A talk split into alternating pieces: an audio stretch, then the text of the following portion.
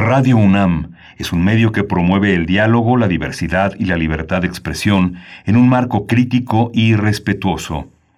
Los comentarios expresados a lo largo de su programación reflejan la opinión de quien los emite, mas no de la radiodifusora. Radio UNAM presenta Primer Movimiento. El mundo desde la universidad.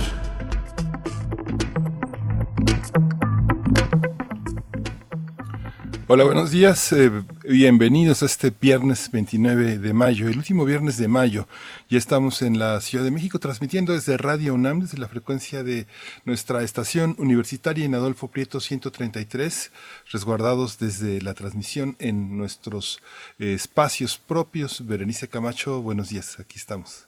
Aquí estamos, Miguel Ángel Quemain. Así es, en este viernes, viernes ya lo decías, 29 de mayo, un día importante. Saludamos a todos ustedes, los que nos sintonizan en el 96.1 de FM, en el 860 de AM también, y se suma a esta mañana en esta transmisión la Radio Universidad de Chihuahua en tres frecuencias que saludamos también, el 105.3, el 106.9 y el 105.7. Bienvenidos, bienvenidas, es un gusto llegar hasta Chihuahua y donde sea, donde quiera que nos estén escuchando, tal vez a través de nuestra de nuestro sitio electrónico Radio UNAM, radio.unam.mx o nuestra eh, aplicación, puede ser, o alguna otra plataforma. Bienvenidos, gracias por estar aquí en este viernes de complacencias musicales. Pueden ir enviando a nuestras redes sociales lo que quieran escuchar para esta mañana. Y también es viernes de radioteatro, Miguel Ángel. Y pues bueno, en general un día importante. Esta mañana se presentarán los detalles del semáforo, pues que nos dará la indicación por estado, por región, de eh, cómo vamos a ir eh, adentrándonos en este desconfinamiento. Así es que es un día importante, acercándonos ya también a el último día hábil, por decirlo ahora, si eso tiene todavía sentido, de la jornada de sana distancia. Así es que, bueno, tiene todo el sentido mantener, mantenernos atentos y alertas con estas indicaciones que nos irán llevando poco a poco al desconfinamiento, con mucho cuidado para no tener rebrotes como lo temen muchos países, el nuestro propio, pues eh, también así se ha dicho en la conferencia matutina y, en la vespertina, incontables veces, Miguel Ángel. Sí, y hoy tenemos un programa también muy interesante, justamente en el sentido de lo que decía Berenice Camacho. Vamos a contar hoy con la presencia de David Pastor Vico. Él es escritor, filósofo y profesor de la UNAM. Eh, vamos a tratar el tema del ocio durante la pandemia. ¿Realmente es posible tener tiempo libre? ¿Contamos con la posibilidad de tener un tiempo de ocio para nuestra vida confinada? Así es, pues bueno, es la pregunta que les hacemos esta mañana. ¿Ustedes qué opinan? Arroba en Twitter, Primer Movimiento UNAM en Facebook. Ahí nos pueden compartir sus, eh, pues sus experiencias, cualquier comentario que nos quieran hacer llegar. Eh, con gusto lo vamos a, a, revisar y si podemos también leer aquí al aire. Después tendremos nuestro radioteatro, Un abrazo de oso. Es el cuento de esta mañana de Nicolás Oldand. Eh, es una traducción de Eliana eh, Pasarán Padilla de El barco de vapor 2009. Es el radioteatro de esta mañana.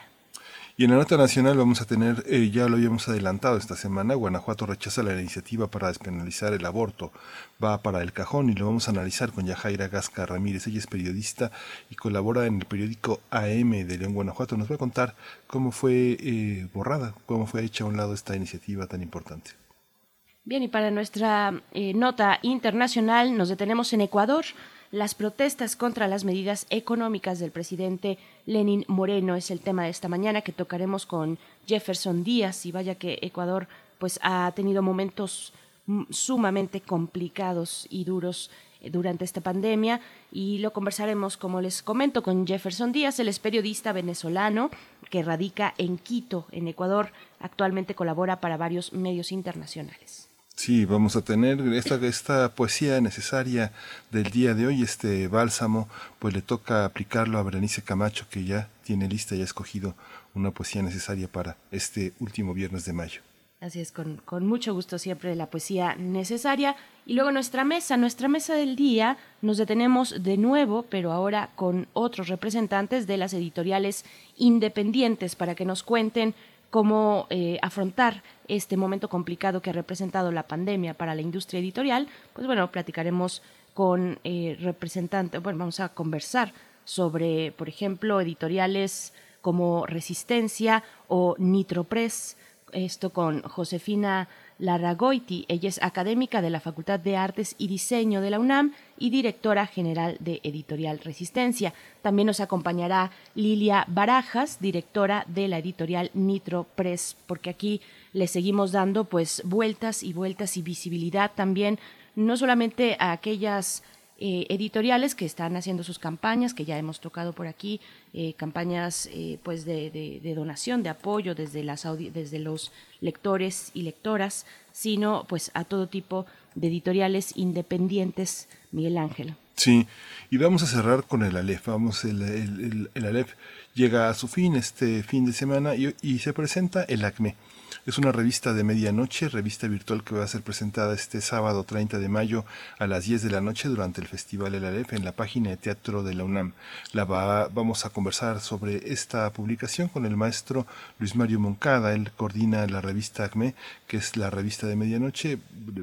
Luis Mario Moncada, pues es un hombre de teatro, un hombre muy conocido, un hombre que ha documentado el teatro, que ha dirigido el Citru, que es un egresado de la UNAM y que, qué bueno que va a estar aquí para hablar del acme. Por supuesto, pues bueno, ahí lo tienen para esta mañana de viernes y lo que se vaya sumando, por, por, supuesto, mucha información, ya lo decíamos, hoy es un día importante porque se darán a conocer pues más detalles, detalles específicos, mucho más puntuales, horarios, tal vez eh, me refiero a los días en los que este semáforo de desconfinamiento se va a presentar semana con semana, así es que hay que mantenernos atentos, atentas y de nuevo la invitación para que nos envíen sus complacencias musicales eh, en nuestras redes sociales. Ahí pueden comentarnos qué, qué, es lo que quieren escuchar esta mañana de viernes. Vamos a ir ahora con nuestro corte informativo, este corte cotidiano que hacemos para revisar cómo va la pandemia a nivel nacional, internacional y también lo que propone la UNAM. COVID-19. Ante la pandemia, Sigamos informados. Radio UNAM. La Secretaría, la Secretaría de Salud informó que el número de decesos por la enfermedad de la COVID-19 aumentó a 9.044. De acuerdo con el informe técnico ofrecido ayer por las autoridades sanitarias, los casos confirmados acumulados se incrementaron a 81.400 y el de sospechosos a 36.131. El presidente Andrés Manuel López Obrador confirmó que retomará sus giras por el país la próxima semana en la península de Yucatán. Durante la conferencia matutina de ayer, el mandatario dijo que es necesario reiniciar la vida pública con todos los cuidados. El presidente López Obrador dijo que con el arranque de las obras del tren Maya serán creados miles de empleos que ayudarán a reactivar la economía. Claudia Sheinbaum, jefa de gobierno de la Ciudad de México, informó que el próximo domingo presentará los protocolos para el regreso paulatino a la nueva normalidad en los sectores primarios y secundarios de la economía, así como para el transporte público y el comercio en vía pública. Sheinbaum dijo que estos protocolos definirán medidas como la dosificación de personas en el metro y metrobús, así como la modificación de horarios en empresas para evitar aglomeraciones. En la información internacional, Donald Trump, presidente de Estados Unidos, envió condolencias a los familiares de las personas fallecidas por COVID-19 en ese país. Estados Unidos es el país en el mundo con más muertes provocadas por la enfermedad que causó el nuevo coronavirus SARS-CoV-2 al superar hace algunos días los 100.000 fallecidos, 1.7 millones de casos confirmados. También en Estados Unidos, el gobierno informó ayer que la economía cayó 5% en el primer trimestre del año ante los efectos de la pandemia de la COVID-19. Se trata de la primera caída trimestral desde la crisis financiera de 2008. Asimismo, según datos de la Secretaría del Trabajo, más de 2.1 millones de personas solicitaron el subsidio de desempleo en la última semana, lo que eleva a 41 millones el número de personas que perdieron su empleo en los últimos dos meses. Corea del Sur decidió cerrar instalaciones públicas tras un rebrote de 82 casos en el área metropolitana de Seúl, donde, donde habitan aproximadamente 25 millones de personas. Los parques, museos y teatros administrados por el gobierno deberán cerrar durante las próximas dos semanas para evitar más contagios en ese país asiático. Y en información de la UNAM, se desarrolla aquí en la universidad una vacuna contra el SARS-CoV-2, la cual ya se encuentra en la primera fase de evaluación en modelo animal. Al participar en, la, en el programa La UNAM Responde, que se transmite en TV UNAM, Laura Alicia Palomares Aguilera, investigadora del Instituto de Biotecnología, dijo que esperan que en 2021 se inicien las pruebas clínicas en humanos.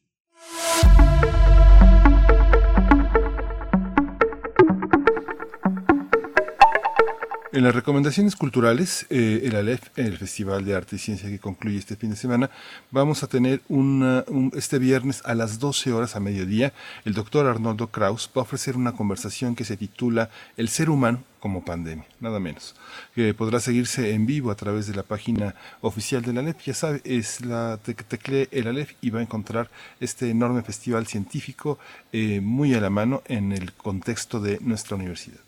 Así es, y también eh, en el ALEF, Festival de Arte y Ciencia, para el día de mañana sábado se presenta la conversación entre José Gordón y Jorge Volpi con el tema Diálogo sobre la literatura qué tienen que decirnos en momentos de crisis la recuperación del ser? Esa es la pregunta de este diálogo. Bueno, pues esta charla será transmitida el sábado, el día de mañana, al mediodía, a las 12 del día, en la página oficial de El Aleph, es esa que ya mencionaba Miguel Ángel Quemain y que ustedes pueden encontrar en las redes sociales de Cultura UNAM, es culturanam.mx, diagonal El Aleph, con PH al final. Y pues bueno, nos vamos a ir con música. Esto es una complacencia musical.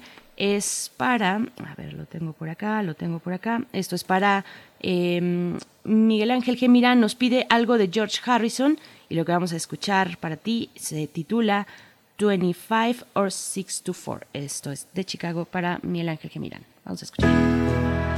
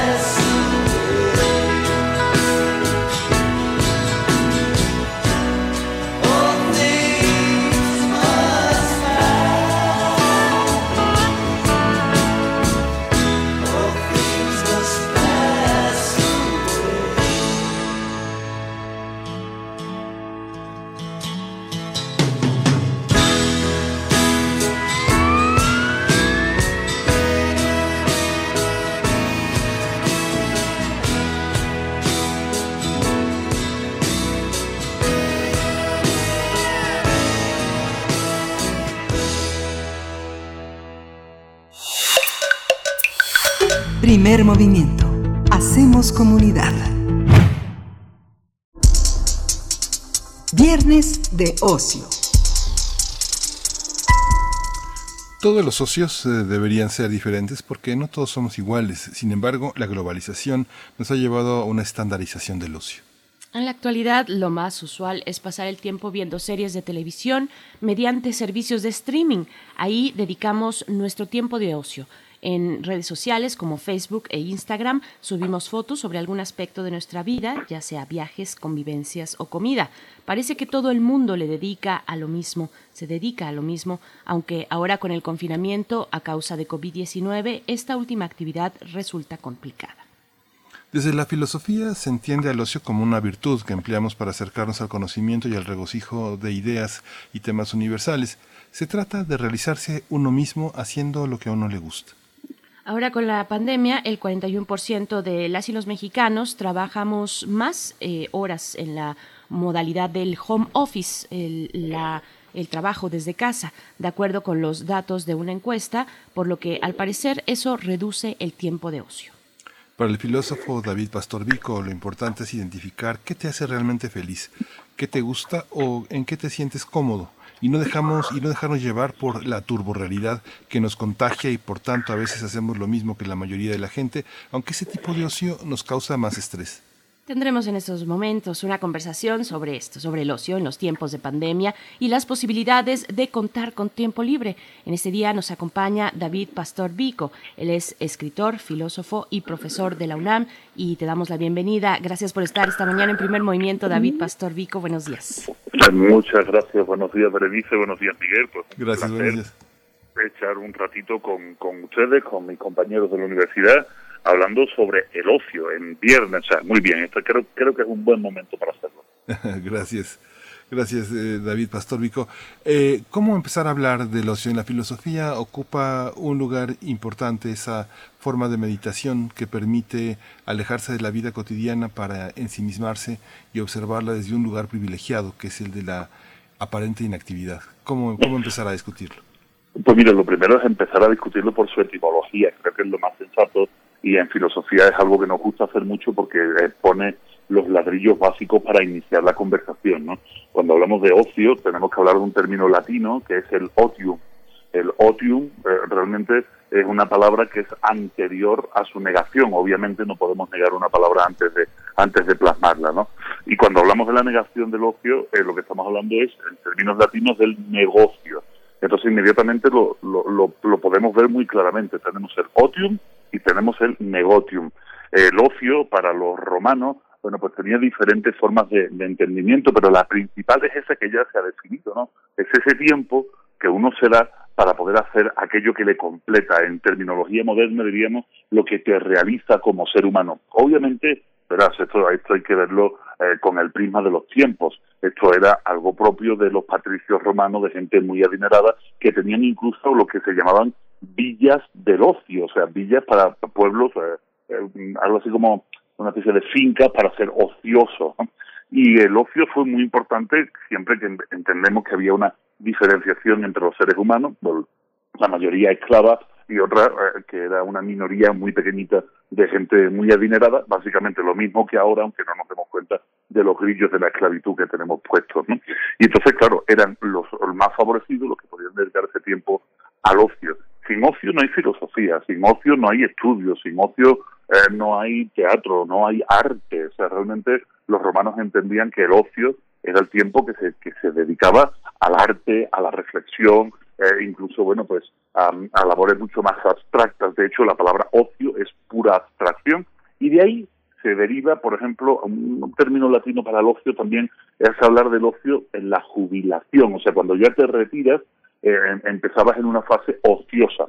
El problema es que a lo largo de los años, sobre todo pasado por el filtro de la cultura cristiana, eh, resulta que en los conventos, en los monasterios eh, de la Edad Media, el ocio era un mal consejero, había que ocuparse muchísimo, o rezabas o trabajabas, la famosa frase ora et labora, de tal manera que se intentaba eliminar todo el tiempo del ocio porque se veía el ocio como algo pernicioso, como algo malo, como algo que había que eh, sacar de, la vida cotidiana porque el ocio eh, era el camino más cercano al vicio. Esto es una mentalidad muy cristiana, muy, muy católica. El ocio y el vicio se meten en la misma en el mismo paquete y lamentablemente lo que nos ha llegado, como en la historia, esto es algo que sabemos muy bien, la historia la escriben los vencedores, en este caso estas ideas fueron las vencedoras y hoy en día parece que cuando hablamos de ocio hay gente que se enfada y dice que, no debemos de ser ociosos, que debemos de estar siempre ocupados, que claro, esto genera para muchas personas una ansiedad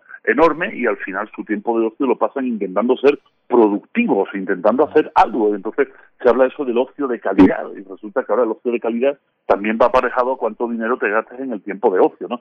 Entonces al final e, esa concepción latina primera eh, esa concepción noble y virtuosa está desapareciendo y yo creo que sería muy sano que en estos tiempos de pandemia la, recuperáramos, pero pero a, fuerzas, o sea, que hiciéramos una campaña por el ocio inteligente y, y perdón porque me extiendo en la, en la contestación, hay una entrevista de Fernando Sabater que dio antes de ayer al periódico El Español y, voy a rescatar una frase de Fernando que me parece muy acertada. La frase de Fernando dice que eh, la gente culta es la que en su ocio de fin de semana gasta mucho menos dinero que la gente que no tiene formación. Porque el que es culto no necesita eh, gastar dinero en el ocio porque se puede dar a la contemplación, a la conversación, a escribir, a meditar, no necesita tampoco de ese gasto que el que no tiene ese bagaje cultural lo tiene que invertir comprando, gastando dinero porque no sabe cómo invertir ese tiempo de ocio, porque necesita rentabilizarlo de alguna manera. ¿no? Creo que es una reflexión muy interesante y más ahora que tenemos que estar en casa eh, y también cuidar mucho las economías. Por supuesto. Vico, nuestra misma universidad, a fuerza de ser una institución fundamental para la sociedad, una institución que impulsa, que también es un ejemplo, eh, ha decidido, decidió desde el principio de esta pandemia eh, tomar el lema de la UNAM no para, ¿no? Eh, es como vamos a seguir, es un impulso que tenemos, estamos a mitad del, del, semestre, en fin, hay muchas condiciones ahí, pero quisiera un poco hablar sobre eso, sobre el no parar, sobre el tema de productividad en esta sociedad, eh, que se ha puesto también en, cuestionamiento. Eh, paramos, no paramos, cómo paramos, cómo estamos haciendo nuestro trabajo desde casa. Hoy también en día, vaya, yo quisiera preguntarte si, si hay o no una idea equilibrada del ocio con estos eh, pues conceptos muy eh, comerciales tal vez del mindfulness, ¿no? De, tener una vida plena, eh, muchos de ellos en inglés, vocablos en inglés, el slow food, comer con calma, tener ese, momento y ese espacio, todas estas cuestiones pues muy publicitarias, ¿no? ¿Cómo, cómo hacer un equilibrio con el ocio que, que pueda seguir siendo una virtud y no solamente una etiqueta comercial? Es, es que el problema es que todos esos términos anglosajones van directamente a, a, ese pequeño espíritu aspiracionista, pequeño burgués que muchos tenemos, ¿no? El mindfulness, que es algo que está muy de moda, por ejemplo, en Europa, aunque ya está empezando a ser denotado, es esa necesidad constante de introspección meditativa sobre ti mismo, pero claro, va a ser hacer cursos carísimos que cuestan muchísimo dinero. Y el, el, el slow food es algo que hace 15 años se puso de moda, ese comer despacito, que a mí me hace mucha gracia cuando lo que tienes que encima de la mesa para comer son tres tortillas y unos frijoles, ¿no? Entonces, vas a intentar comer despacito para estirar mucho eso, claro. Si tienes una mesa llena de comida eh, de lo más cara y gourmet, entonces ya te puedes dar todos los lujos que quieras.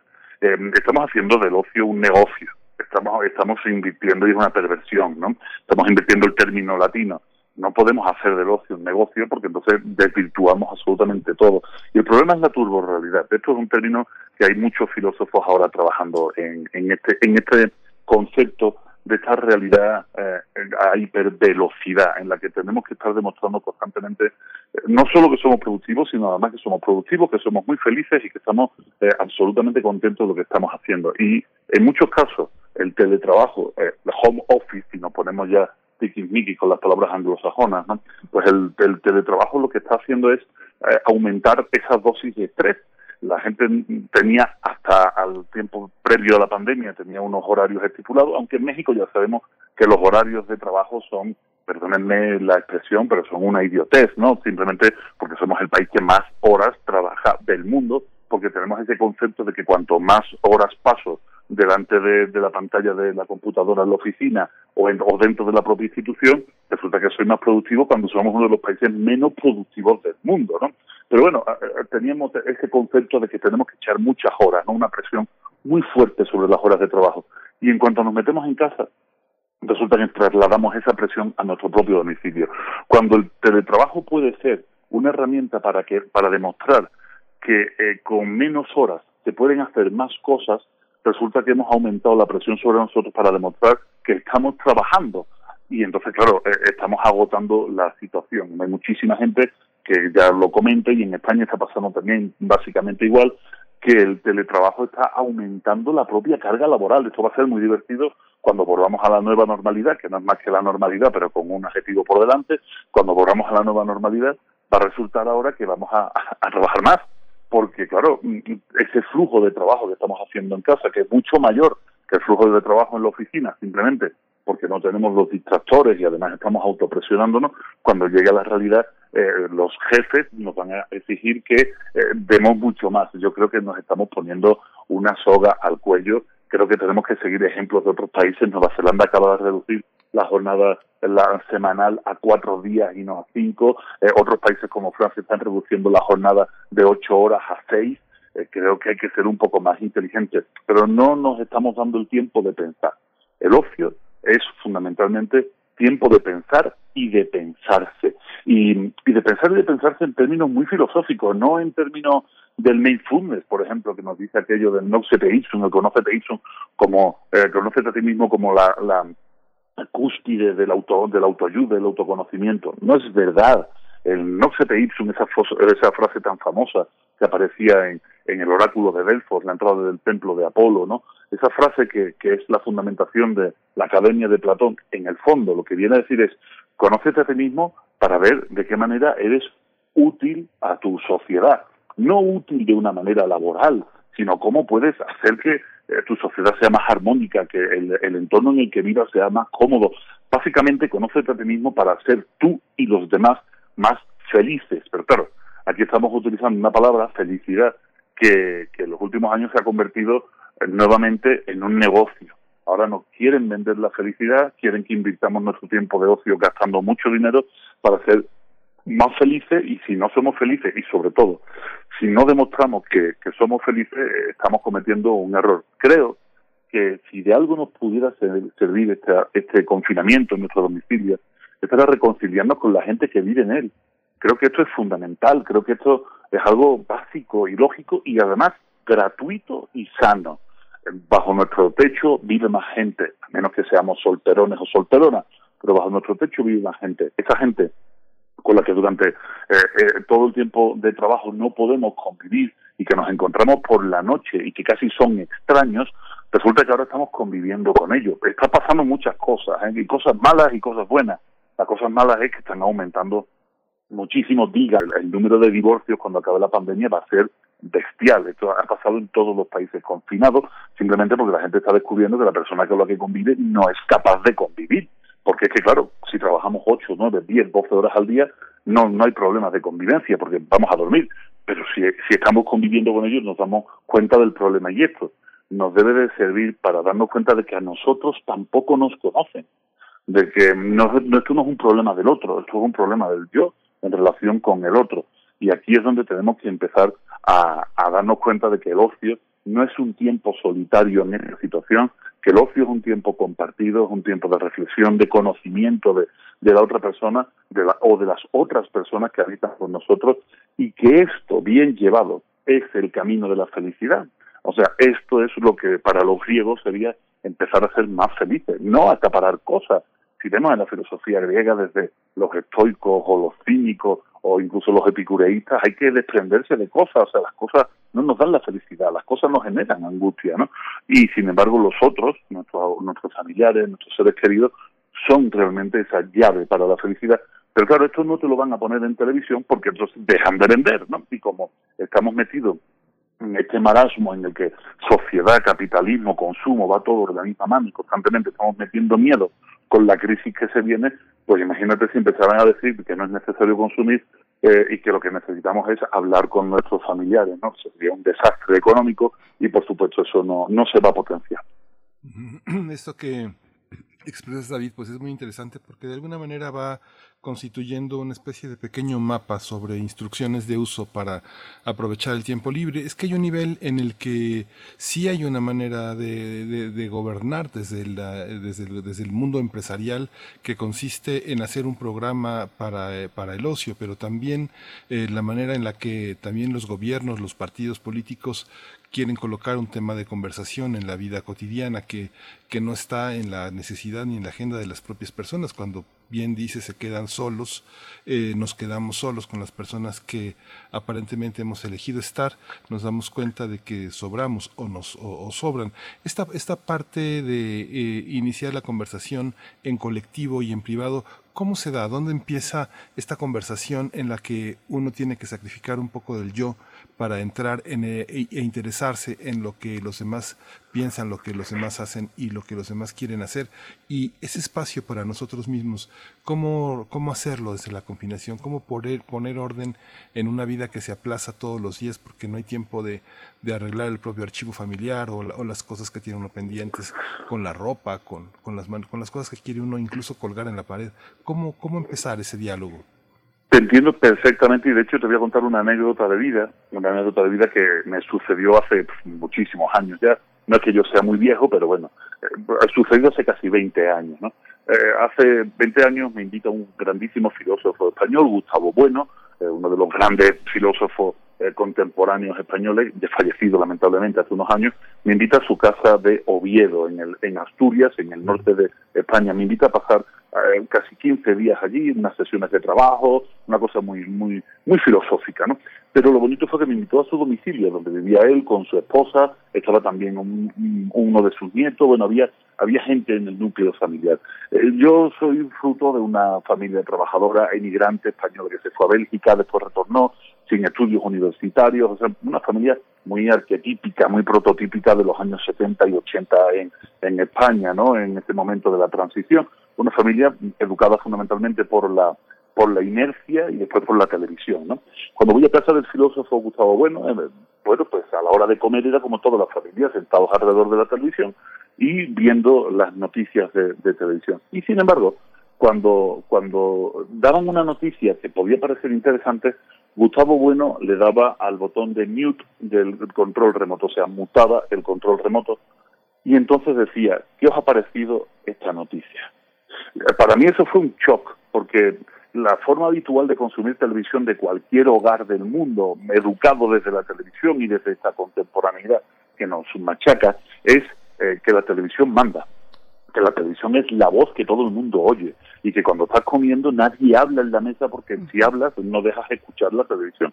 Y sin embargo, en caso del filósofo Gustavo Bueno, se mutaba la televisión y se comentaba la noticia en la mesa. Al final me di cuenta, al cabo de 15 días, que no se veían o no se comentaban más de dos noticias en televisión porque lo jugoso ya no era el resto de las noticias, sino la conversación que se establecía en la mesa alrededor de esa noticia.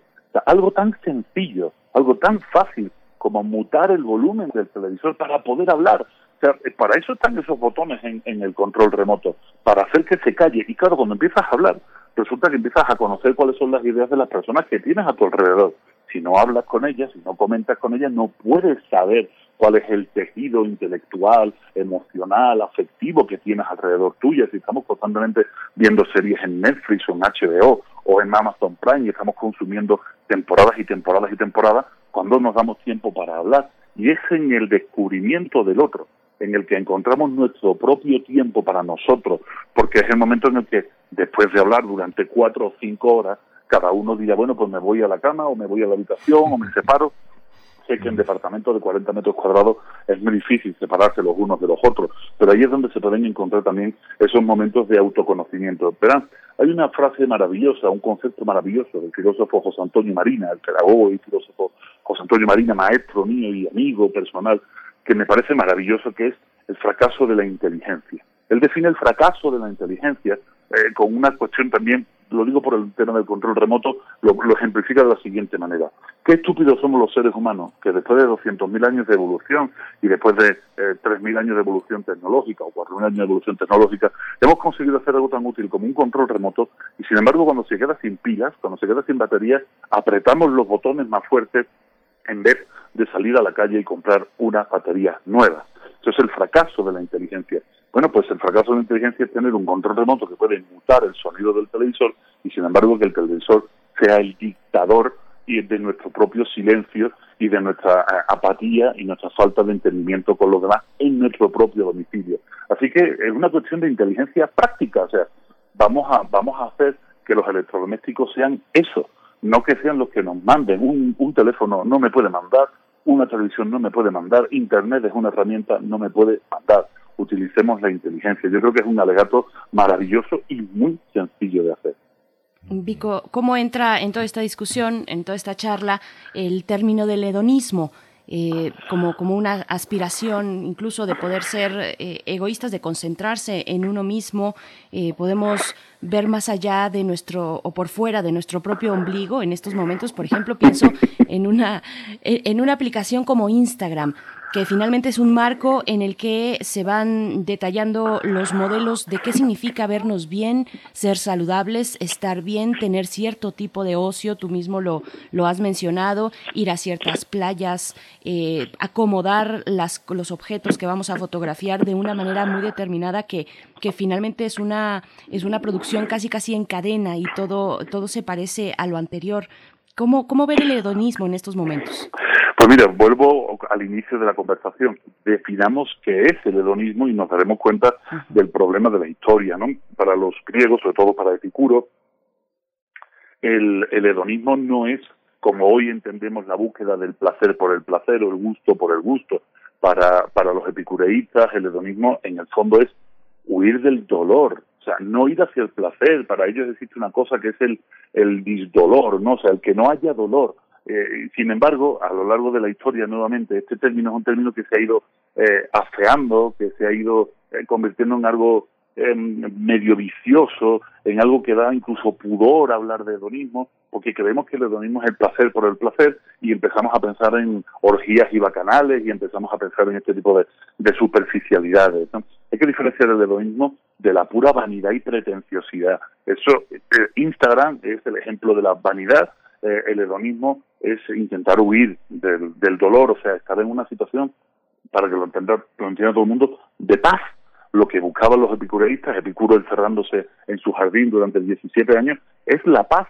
O sea, nada más y nada menos, nada más valioso que la paz. La paz para encontrarse a sí mismo, la paz para encontrarse con los demás. Eh, Epicuro solo permitía que entraran en su casa aquellas personas que no le generaban dolor, que no le generaban tensión. Él decía que la vida pública, sobre todo la vida política, pensemos que es un griego de clase alta, adinerada, que debía de por eh, por posición participar en la vida política, pues eso generaba dolor, y es cierto, genera mucho dolor. Basta con ver las canas de todos los presidentes, ¿no? Entran a las presidencias sin canas y salen con la cabeza blanca, ¿no? Porque genera mucho dolor y mucho estrés la vida política. Y sin embargo, Instagram que lo catalogamos de hedonismo porque es el término que se ha ido empobreciendo, como digo, esta cultura judeocristiana ha ido eh, eh, envileciendo términos que eran muy nobles, al final no es más que eso, es vanidad y pretenciosidad. Y como bien dices, al final se convierte en una máquina de hacer churros. O sea, todo el mundo busca la misma foto. Eh, estoy cansado yo en mis redes sociales por, por, mi actividad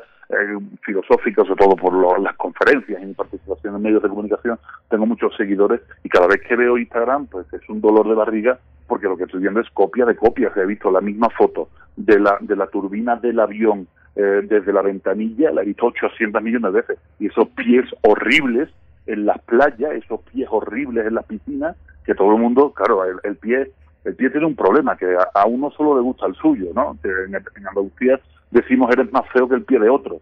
Bueno, pues eh, cuando veo las fotos de pie digo, todos son pies de otro, todos son pies horribles. Pero claro, es la forma de, de, de, decir, he estado aquí en Acapulco, he estado en Huatulco, he estado en Cancún, la foto es igual. Eso genera presión, eso genera estrés y sobre todo es una cuestión aspiracionista. A mí me encantaría de verdad ver fotos de los pies en un sofá cómodamente sentado y con un libro abierto. pero de esas no veo, porque eso lo puede hacer cualquiera y como estos medios de, de estas redes sociales son para demostrar lo felices que somos, y eso lo puede hacer cualquiera, resulta que no se ve la felicidad en la cotidianidad, que es donde precisamente debe de estar, porque si fiamos la felicidad a momentos puntuales de la vida que tenemos que perseguir, esto es un horror, y es un horror por una razón muy sencilla, esto Yuval Noah Harari en uno de sus libros lo explica muy bien, y creo que es muy fácil de entender, es mucho más la ansiedad que generamos por conseguir la felicidad que la recompensa química que la felicidad nos da cuando la conseguimos. O sea, sobre todo cuando volcamos la felicidad en la consecución de algo. ¿Esto qué significa? Que generamos mucha más ansiedad para conseguir ir a la playa eh, para hacernos la foto de los pies que el gozo que nos da la foto de los pies. De tal manera que una vez que hemos colgado esa foto, ahora volvemos a volver a generar ansiedad para encontrar otro momento que creamos que nos va a dar la felicidad. Esto es un absurdo y lo que nos lleva es a situaciones lamentables, ¿no? Cuando en realidad la, la felicidad, esa felicidad griega, esa ¿no? Ese, ese, ese buen, ese buen demonio, ese, que, es una, es una expresión muy bonita porque, por ejemplo, para los franceses el esprit, ¿no? Es ese espíritu, para los gitanos en Andalucía es el duende, el duende del flamenco, esa cosa inmaterial que sin embargo reporta Em, gratificación en la vida, ¿no? que son esos momentos, pues eso se consigue con la cotidianidad, se consigue con la familia, se consigue con una eh, sana convivencia social y sin esas pretenciosidades materiales, por una razón muy sencilla, esto ya lo sabía todo el mundo, o sea, eh, a la muerte todos nos igualamos y da igual las riquezas que lleves, al final no dejas de ser un cadáver, ¿no? Y desde Jorge Manrique las copas a la muerte de su padre lo deja, lo deja bastante claro. Entonces, bueno, vamos a, a ver si, nos, si somos capaces de quitarle presión a la gente y sobre todo de quitarle presión a los más jóvenes porque ellos están criándose en eso, mientras que nosotros que somos migrantes digitales, nosotros entramos en el mundo digital desde que se gestó, pero nosotros ya, ya, ya estábamos antes, eh, nosotros tenemos, el, eh, tenemos la memoria de cómo era la vida antes. Sin embargo, nuestros jóvenes no tienen esa memoria, no se la estamos transmitiendo y lo único que están entendiendo es que esta vida es la vida. Y no es cierto. No es cierto. Esta vida no es una vida, esta vida puede ser una tortura, decía José Carlos Ruiz, el filósofo cordobés, hace poco en una entrevista en La Vanguardia, que hemos hecho de la búsqueda de la felicidad y, por tanto, del, del ocio bien invertido una tortura. Sí. David Vico, eh, tenemos, tenemos, tenemos en Vico.mx, eh, eh, eres un divulgador, un conferencista pues de, primer orden que pone también el sentido de la reflexión. Fíjate que te quería hacer una pregunta, bueno, ya se nos acaba el tiempo para, necesitamos ya finalizar la conversación, desgraciadamente, pero el tema del, del aburrimiento, alguna vez, eh, alguna vez escuché, bueno, no escuché, perdón, leí a Claude de Strauss eh, comentar que este, aunque él vivió, una, una vez tuve la oportunidad de verlo de lejos en una librería de París, porque caminó hasta más de los 98 años de Claude Lévi-Strauss, pero él señalaba en unas conferencias que dio en Japón eh, una, una, cuestión muy interesante de que las civilizaciones, las, lo que se creían civilizaciones de hoy, tenían que descubrir qué los aburría, en qué consistía el aburrimiento. Y justamente una de las perspectivas del psicoanálisis eh, que justamente trata el tema de lo infantil, habla de cómo se, cómo se aburre un niño, en qué consiste aburrirse y qué mecanismos despiertan la imaginación. Y no se puede uno aburrir a menos que uno entre en un espacio, en una dimensión de soledad, de ocio, ¿no? ¿Cómo, entendemos el aburrimiento hoy? Pues mira, precisamente hace un rato estaba hablando con un amigo filósofo de aquí de México, mi amigo Adolfo Marcelino Pérez Contreras, y me estaba hablando precisamente del aburrimiento y de la visión más moderna que podemos encontrar del aburrimiento. Me parece muy interesante, que es la visión de Byung-Chul Han. Byung-Chul Han, este surcoreano afincado en, en Berlín, eh, una de las cosas que nos viene a decir es que el aburrimiento es la parcela de libertad que hay entre una acción y otra. O sea, eh, si estamos hablando de, de que constantemente estamos accionando, estamos haciendo cosas y tenemos que rellenar nuestro tiempo haciendo cosas, el aburrimiento es lo que permite engranar una actividad y otra. Y es en, esa, en ese aburrimiento donde podemos encontrar, bueno, pues la libertad eh, para poder activarnos, ¿no? Y que debería de estar en ese aburrimiento, es donde podríamos encontrar la, la felicidad. El problema es que nuevamente nos encontramos con una palabra que detestamos, porque no nos gusta aburrirnos, porque nos han dicho que el aburrimiento es malo, y bueno, pues a mí me viene a la cabeza ese niño que dice, mamá me aburro y ahora qué hacemos, ¿no? Y, y sin embargo, e, e, ese ahí ahora qué hacemos es porque el niño no tiene las herramientas suficientes para entretenerse a sí mismo y encontrar que eso, esos espacios que podrían ser de aburrimiento para otros, para él son espacios de creación. Porque aquí, y volvemos nuevamente a los latinos, ese aburrimiento es el espacio de creación. No tiene sentido una sociedad que no tenga espacios donde uno se pueda dar a sí mismo la posibilidad de crear, de generar, de inventar. Yo recuerdo perfectamente eh, que parte del Quijote eh, se escribe en Sevilla porque eh, Miguel de Cervantes Saavedra, que era recaudador de impuestos, que era un puesto que le habían dado por perder la, movilidad en la, en la batalla de Lepanto de una mano, resulta que empieza a escribir el Quijote en la cárcel, lo meten en la cárcel porque era un tranza, se quedaba con el dinero, y entonces lo descubren en la tranza, lo meten en la cárcel y muerto de aburrimiento empieza a escribir el Quijote en la cárcel de Sevilla, ¿no? Oye, es que sin el aburrimiento no tendríamos la obra culmen de la literatura universal. Entonces no será tan malo el aburrimiento, solo que lo hemos convertido en una palabra que no nos gusta. Aburrimiento, hedonismo, estas palabras se han pervertido, sin embargo son creadoras, son motores de nuestra, de nuestra potencialidad y son los espacios de encontrarse. Entonces, claro, para los, la filosofía del aburrimiento es algo muy importante. Sin aburrimiento yo no, yo no me imagino a Tales eh, de Mileto todo el día trabajando. Me lo imagino con momentos muy aburridos y mirando el cielo, tan, tan ensimismado de sí mismo, que como todos sabemos acabó cayéndose en un agujero, ¿no? Entonces, eh, creo que es importante que lo rescatemos y que le quitemos eso que de peyorativo le estamos poniendo. Por supuesto. Pues Vico, se nos ha acabado el tiempo, pero ha sido un placer poder conversar contigo, reflexionar sobre todas estas cuestiones. Yo en lo personal, si tengo un webinar cultural más, eh, no sé qué voy a hacer, porque hay una oferta tan abrumadora que, que, de verdad la turbo realidad nos, nos ha rebasado y ha entrado a nuestras casas también. Hay una oferta cultural que está a nuestra mano que, que puede generar también mucha angustia, mucha angustia. Eh, eh, y, bueno, hay que seguir conversando, Vico, si te parece, en un futuro muy próximo. Invitamos a la audiencia también a que revise en la Gaceta UNAM. Hay una entrevista que te hicieron, te hizo la Gaceta UNAM, La turbo realidad que vivimos impide un ocio pleno. Eh, y pues ahí está en nuestras redes sociales. Te agradecemos mucho. Un abrazo pleno también para ti y nos escuchamos pronto. Muchísimas gracias, Berenice. Muchísimas gracias, Miguel. Y estoy para lo que ustedes necesiten. Sí, ha sido un placer, verdaderamente. Muchas gracias, Vico. Pues vamos a ir con música y esta música es una complacencia para Santiago Luis Enrique Castillo y se trata de 2564 de Chicago.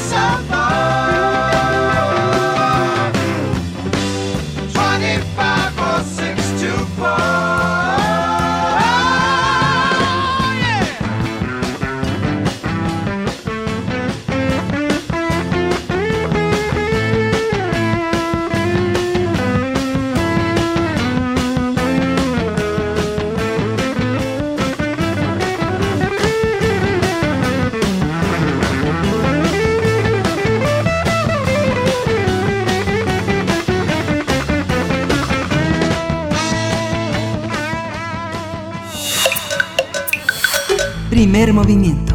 Hacemos comunidad. Bien, ya estamos, estamos de vuelta, son las 7 con 53 minutos de la mañana.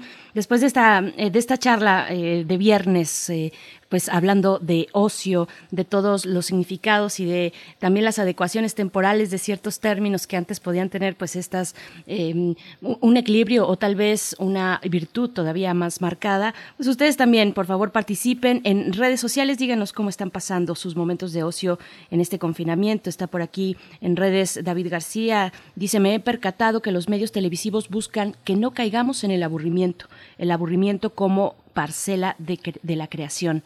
Pues sí, ahí está este comentario. Eh, en fin, algunos muy divertidos. Miguel Ángel Quemain también. Sí, un comentarista, un filósofo, eh, pues muy accesible, sin, eh, con una enorme sencillez y al mismo tiempo con una enorme profundidad. Que bueno, es un, es un viernes muy interesante con la presencia de Vico aquí entre nosotros, David Pastor Vico. Y bueno, fíjate, Berenice, que pues prácticamente hoy es el último día de clases en la, en la, en la UNAM.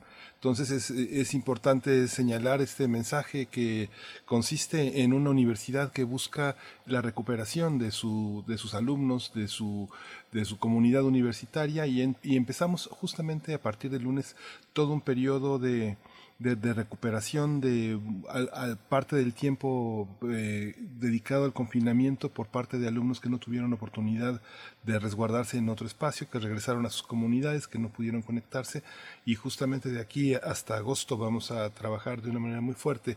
Por lo pronto la universidad dice que no vamos a regresar eh, antes del 15 de junio. Va a ser un periodo de resguardo, de trabajo muy intenso en línea, de organización administrativa para que eh, las personas se inscriban en los que llamamos remediales para que se activen en la parte de extraordinarios y para que piensen en la reinscripción de algunas materias que consideraron inconclusas y que el próximo semestre van a eh, poder rehabilitar esta formación académica. Es un proceso interesante. Hay que seguir las recomendaciones también de la UNAM, como dijimos en la en el mensaje de esta mañana hubo un mensaje urgente de la Comisión Universitaria para la Atención de la Emergencia y bueno, estamos, estamos en, este, en esta corriente de pues, recuperar lo que tenemos ya eh, trabajado, que no es poco, es, es muchísimo y cerraremos este semestre pues en agosto. Así es, y bueno, desde estos micrófonos iremos acompañándoles también a la comunidad universitaria con mensajes puntuales, que es lo que ya ha hecho esta comisión de atención a la comunidad universitaria el día de ayer con ese mensaje que, ha sonado aquí antes de que nosotros entrásemos al aire, eh, pues las recomendaciones, las preocupaciones también de este grupo de expertos, el doctor Samuel Ponce de León, Mauricio Rodríguez también. Pero ahorita hacemos una pausa porque llega el tiempo del radioteatro. Vamos a escuchar esto que se titula Un abrazo de oso de Nicolás Holland. Es una traducción de Eliana Pasarán Padilla de El barco de vapor del año 2009. Vamos a escuchar. Para teatros, los radioteatros de primer movimiento.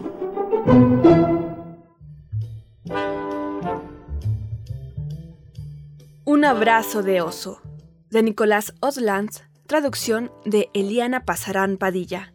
El barco de vapor, ediciones SM 2009. Había una vez un oso tan amoroso y feliz que cuando paseaba por el bosque y se encontraba con otro ser vivo, lo abrazaba. Por donde anduviera, el oso compartía su amor de abrazo en abrazo. Incluso abrazaba a las criaturas que, es bien sabido, los osos se comen.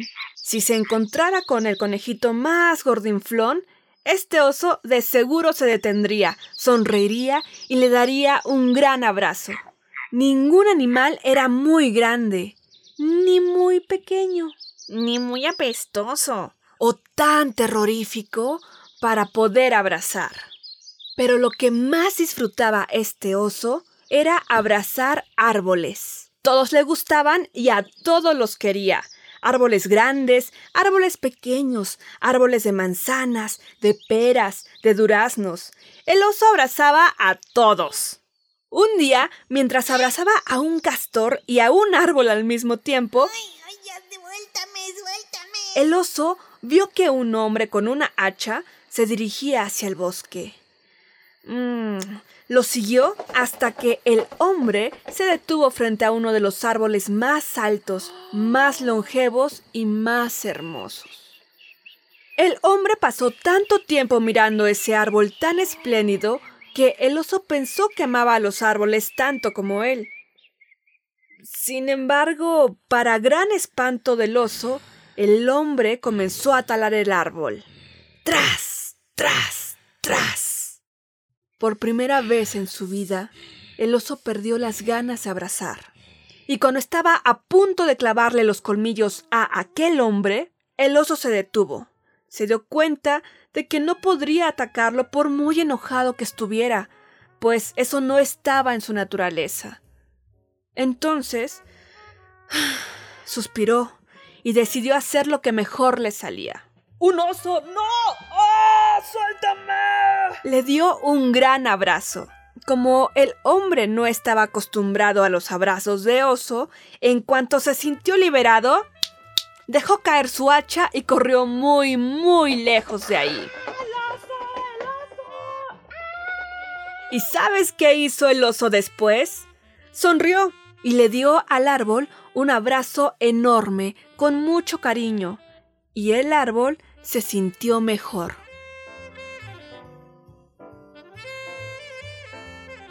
Un abrazo de oso, de Nicolás Oslands, traducción de Eliana Pasarán Padilla. El barco de vapor, ediciones SM 2009.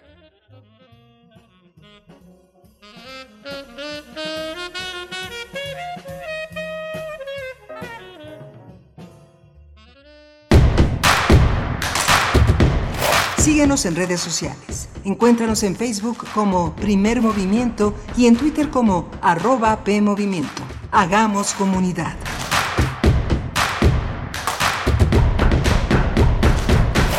En México está creciendo la esperanza, un movimiento que se vuelve cada día más grande con la honestidad, las propuestas y la alegría de nuestra gente.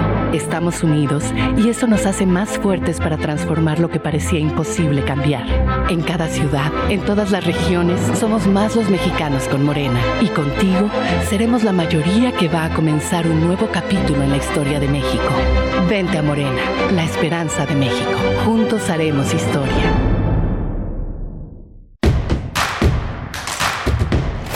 Encuentra la música de primer movimiento día a día en el Spotify de Radio UNAM y agréganos a tus favoritos.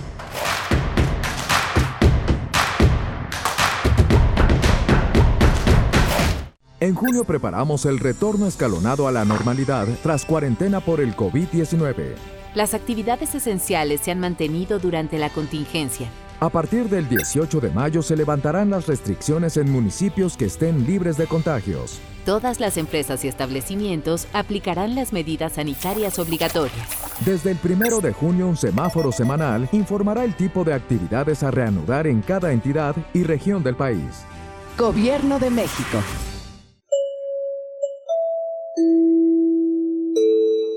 Apreciable audiencia.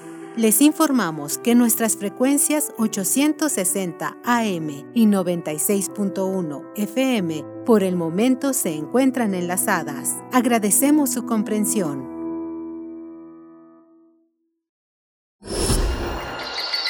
Creemos en un mundo donde se escucha toda la música, toda la música, donde el conocimiento esté abierto al mundo donde se ame de todas las formas. Ese mundo es posible y vamos a pelear por él. Resistencia modulada. De lunes a viernes, de las 20 a las 23 horas, por el 96.1 de FM, Radio UNAM. Experiencia sonora.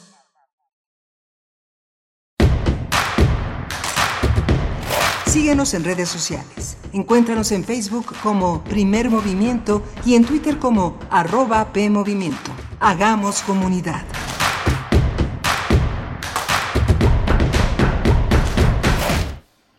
Hola, buenos días. Eh, Estamos en el viernes 29 de mayo, es el último viernes de este mes. Iniciamos ya el próximo lunes una, una nueva, un nuevo espacio. Prácticamente ya arrancamos a la mitad del año y estamos transmitiendo de lunes a viernes de 7 a 10 de la mañana aquí en este espacio que es el de Radio UNAM, Adolfo Prieto 133, con el apoyo de Socorro Montes en los controles en este viernes, de Frida Saldívar, quien es la productora de Primer Movimiento y que hoy está al mando de la organizando como una gran directora de orquesta que lo es esta, esta producción. Y del otro lado de la línea está mi compañera Berenice Camacho. Buenos días, Berenice.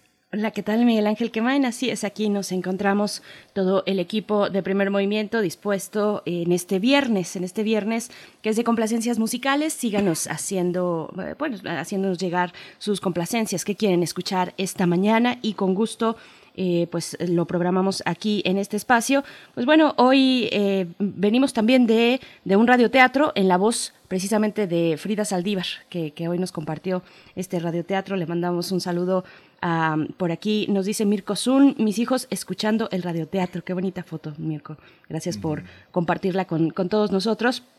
Pues bueno, en esta hora vamos a estar conversando para nuestra nota nacional acerca de eh, Guanajuato y este rechazo de iniciativas para despenalizar el aborto. En unos momentos más estaremos con Yajaira Gasca Ramírez, ella es periodista y colabora en el periódico AM de León, Guanajuato. Vamos a tener en la nota internacional el tema de Ecuador, hemos, lo hemos seguido las protestas contra las medidas económicas del presidente Lenin Moreno después de un enorme castigo en un país que es tan diverso y que tiene tantas inequidades, tanta diversidad. Vamos a conversarlo con Jefferson Díaz. Jefferson es periodista venezolano, él vive en Quito, él ha estado con nosotros y actualmente colabora para varios medios internacionales. Tenemos la, el privilegio de que nos dé la versión de lo que sucede en Ecuador eh, en esta ocasión, en este viernes 29 de mayo. Así es, pues bueno, también saludamos a la radio Nicolaita que se une a esta transmisión o nos permite también alojarnos en el 104.3, de esa manera llegamos a Morelia. Buenos días, ¿cómo están por allá?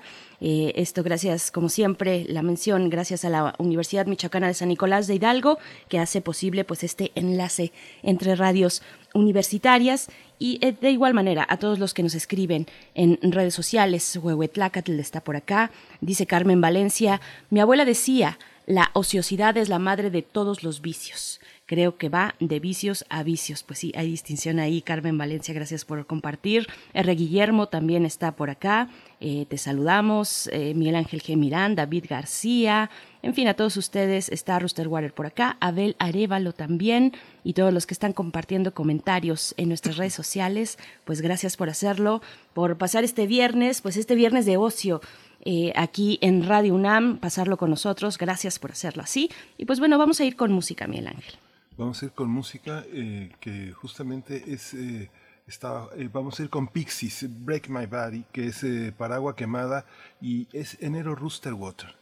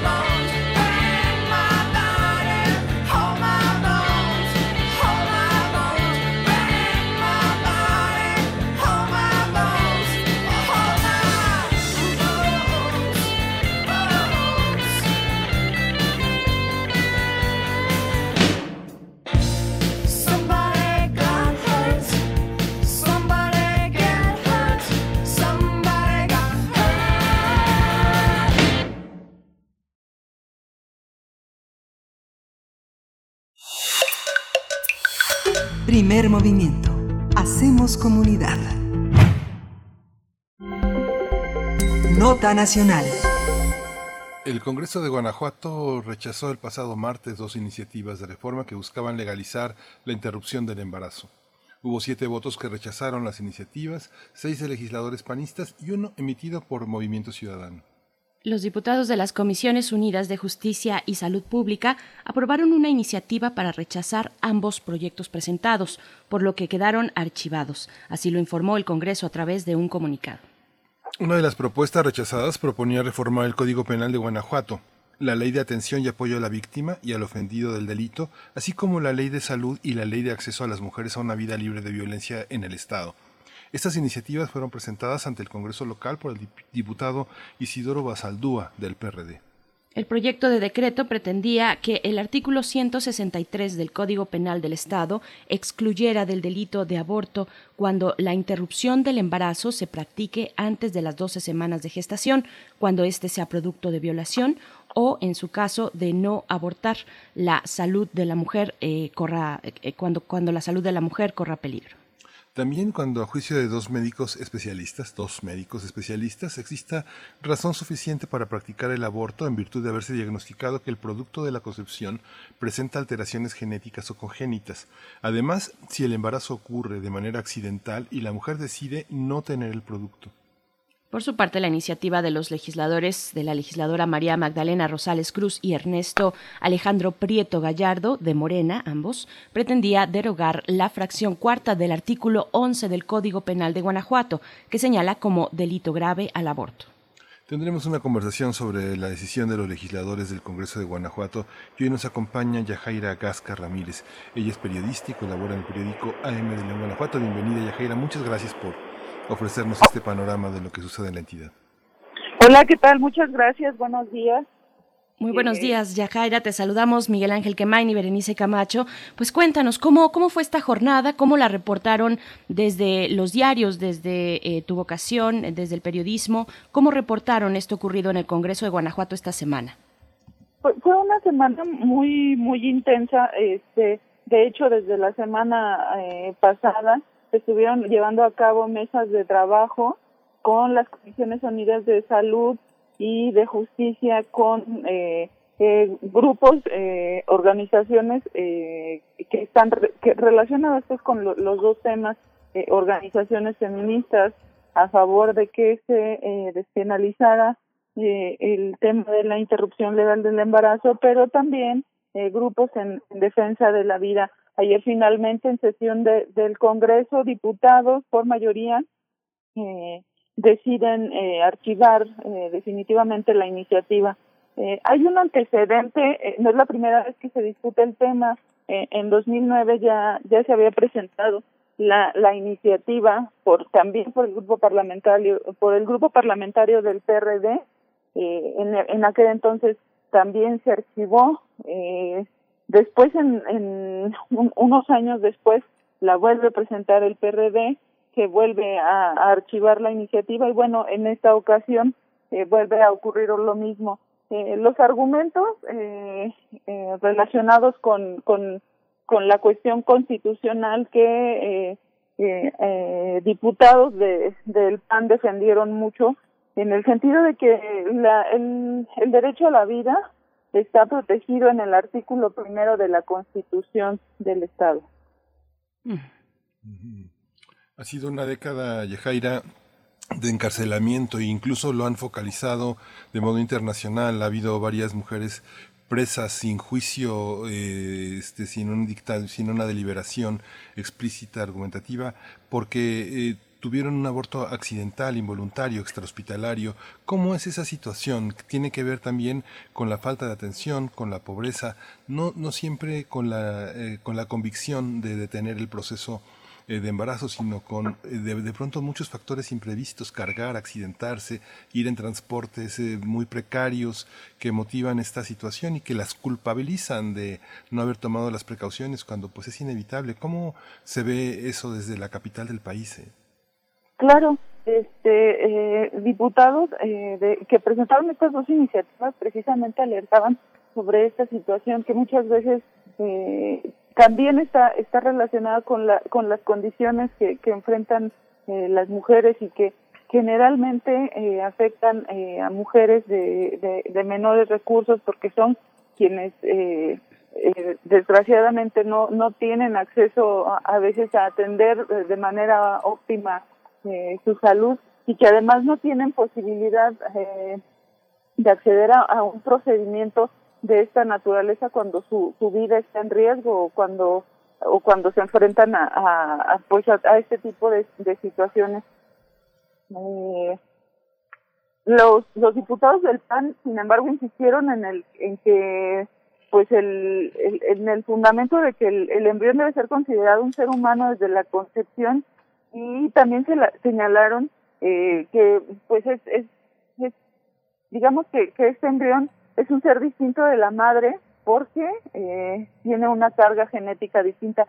Ese argumento eh, fue en el que se, se eh, digamos, se alargó el debate por más de, de cuatro horas durante la sesión y pues la defensa de, de los legisladores que presentaron esta, estas iniciativas también con, con estos argumentos en el tema de salud, en, en el tema de las condiciones de, de precariedad que, eh, que enfrentan muchas veces algunas mujeres.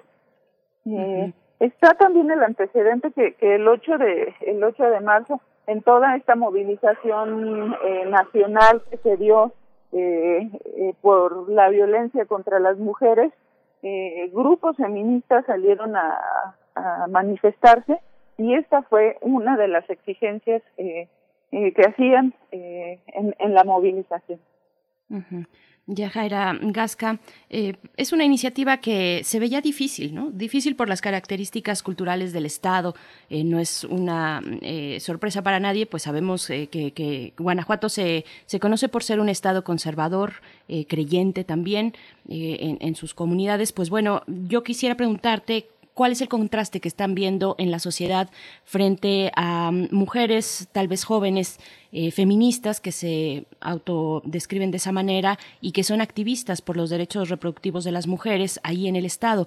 ¿Cuál es este contraste? ¿Cómo, está, cómo están viendo ustedes el activismo de estas mujeres frente también a los grupos antiderechos o pro vida, como también se llaman, eh, que, que, que, hay varios en el Estado, que permanecen ahí en, en la catedral, afuera constantemente con una campaña en contra del aborto.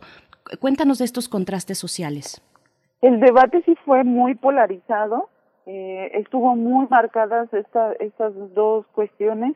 Eh, hubo movilizaciones digitales porque además toda esta, todo este debate se dio en lo virtual, todas las mesas de trabajo, todas las participaciones fueron en lo virtual, dado que el Congreso está trabajando de esta forma por el tema de la de la pandemia. Y todas estas movilizaciones eh, digitales, pues sí eh, tenían muy marcado la, la parte del apoyo a, a que pudiera darse esta eh, eh, despenalización por parte de grupos eh, feministas pero también el, la, la, el apoyo a, al, a la defensa de la vida que encabezaban por otro lado eh, los eh, los grupos eh, pro vida. Eh, hubo incluso un el, uno de los diputados que, que presentó esta iniciativa Isidoro Basaldúa del PRD mencionaba que había recibido agresiones eh, a través de sus redes sociales a través de su de su correo electrónico en el que pues lo, lo, agredían por haber presentado estas iniciativas e incluso se le había mencionado que por por qué por qué su por qué su madre lo había parido eh, muchas agresiones de este tipo que no solo que no solo denunció él denunciaron los diputados que que comenzaron a a sumarse a la defensa de este de estas iniciativas que al final fueron seis quienes votaron eh, eh, en contra del dictamen que, que se emitió en, en sentido negativo y que tuvo 28 votos a favor de diputados del Partido Acción Nacional y algunos eh, algunas minorías eh, como el Partido del Trabajo, eh, el Partido Nueva Alianza y, y, cuatro diputados más del PRI. Eh, la mortalidad por, por, este, la mortalidad materna por aborto, eh, incluso de mujeres que ya eh, han tenido, han sido madres y que por algún tipo de accidente laboral, algún tipo de accidente cotidiano pierden a, pierden a, su producto, es un problema de salud en el Estado. Digamos que si uno ve el mapa del INEGI en términos de salud y de las mujeres muertas por, eh, complicaciones con el aborto, pues obliga a pensar desde el Instituto de las Mujeres de Guanajuato y desde la Secretaría de Salud en políticas que empujen a los legisladores a, paliar este problema. ¿Cómo trabaja el gobierno cuando tiene un aparato legislativo tan en contra? ¿Cómo trabaja el gobierno con políticas de salud que deben de alinearse con los derechos humanos reproductivos, del derecho de las mujeres a la no violencia en, en este sentido? Es, eh, ¿Cómo se refleja en la vida cotidiana, en, la, en los medios de comunicación, esta labor gubernamental o no la hay? Eh, pues la, digamos que las, eh, aunque la, la, el tema de la mortalidad eh, de las mujeres en, en, la atención médica sí ha, ha, disminuido, eh, sí, sí se han, eh, por ejemplo, presentado en tema legislativo algunas cuestiones que tienen que ver con eh, esta parte que viven las mujeres en, la atención, eh, pues sin embargo sí sigue, sí, sí sigue siendo un problema de salud y de esto también eh, alertaban eh, los diputados en el sentido de que eh, se dan estas muertes maternas por las eh, situaciones de riesgo que pueden vivir en su embarazo y que muchas veces eh, son involuntarias. Eh, también eh, mencionaban eh, sobre sobre el tema de de que muchas veces las mujeres también están sufriendo en, los sistemas de salud y siguen sufriendo eh, violencia obstétrica. Incluso eh, se ha propuesto que se pueda eh, eh, introducir en la en la ley de salud este esta definición para comenzar también a, a regularla y que este pues dejen de sufrir estas estas agresiones cuando eh, llegan a los centros de salud a recibir eh, atención médica y que muchas veces eh, se enfrentan a, a situaciones muy difíciles cuando eh, están en, en momentos de mucha fragilidad claro. También preguntarte, bueno, dentro de este momento de pandemia también ha resaltado, lo sabemos, incluso con un llamado desde la misma Organización de las Naciones Unidas, que la violencia doméstica pues se ha incrementado en todos los países. México no es, por supuesto, la, la, excepción. Seguimos viendo reportes cotidianos de feminicidios, de violencia de género muy fuerte y muy importante en el confinamiento. ¿Cómo, ¿Cómo están reportando ustedes esto desde, desde el periodismo? ¿Cómo se está sintiendo esta situación en, en un estado como Guanajuato, que repito es un estado conservador, es un estado de creencias muy firmes, muy fuertes, arraigadas en la fe? Eh, ¿Qué nos puedes compartir de esto, Yajaira? De hecho, también durante el, durante el confinamiento ha venido, se ha venido incrementando y de manera muy, muy marcada lo reconocen eh, eh, varias, tanto el Instituto de la Mujer, quien es el que se está encargando de coordinar acciones eh, para tratar de, de, disminuir o de atender esta, esta situación, pero eh, se ha detectado a través de los reportes al 911 que sí viene incrementando la violencia contra las mujeres debido a este a este confinamiento. Eh, se implementaron algunos eh, números de atención para que se reporte y algunos protocolos eh, tratando de, de digamos, eh, que cuando las mujeres lleguen a solicitar ayuda, eh, aconsejarles de algún modo cómo pueden actuar y en situaciones eh, de mayor riesgo que se puedan resguardar de alguna manera. Sin embargo, no hay mucha información sobre, por ejemplo, cuántos cuántos asuntos se, se han atendido de manera de manera concreta o cuántas mujeres han tenido que salir de sus casas por cuestiones de violencia eh, extrema de las que no no no puedan escapar. Eh, de momento los reportes siguen siguen subiendo eh, las autoridades siguen eh, insistiendo en que eh, en pues en estas campañas de, de evitar de evitar la, la violencia pero eh, los números sí, sí siguen aumentando Sí, es que mm, fíjate, Yajaira, que bueno, si uno ve las cifras, por ejemplo, de las mujeres jóvenes en Guanajuato, las jóvenes que están entre, las entre los 12 y los 18 años, el tema de la escolaridad, del abandono, de la deserción, de la vulnerabilidad en esta parte es muy fuerte. Digamos que si uno piensa el problema de manera integral, de manera global, uno se da cuenta de que muchas de estas jóvenes han sido centripetadas, han sido dejadas a un lado por un sistema educativo que no puede, no puede asimilarlas por la pobreza en algunos municipios de Guanajuato. La Secretaría de Educación del Estado trabaja en este sentido de prevenir, de generar una educación sexual frente a la frente al abandono de los diputados eh, dominantes en el,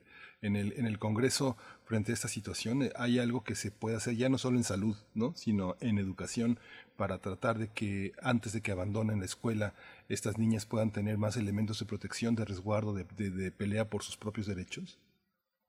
Ayer se hablaba, eh, se discutía también sobre esa parte que, que no, no existen las, las políticas públicas eh, para eh, atender a las mujeres y para eh, crear esta, esta conciencia sobre, los sobre sus derechos.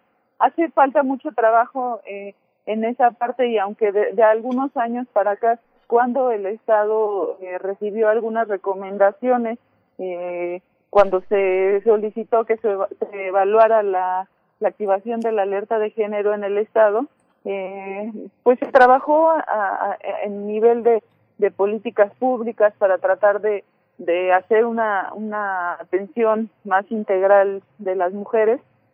Eh, eh, se, se, implementaron eh, nuevas reglas en, también a nivel a nivel leyes este y se y se cambiaron de algún modo los protocolos de atención sin embargo ese ese asunto de de, de la educación de la parte de, de que ellas tengan conocimiento de sus de sus derechos de, de sus eh, de las decisiones que deben tomar este no no está mm, digamos muy muy establecido en, a nivel educativo en esa parte sí sigue haciendo falta falta trabajo eh, tanto del Instituto de las Mujeres y de, todo el aparato del, de, gobierno.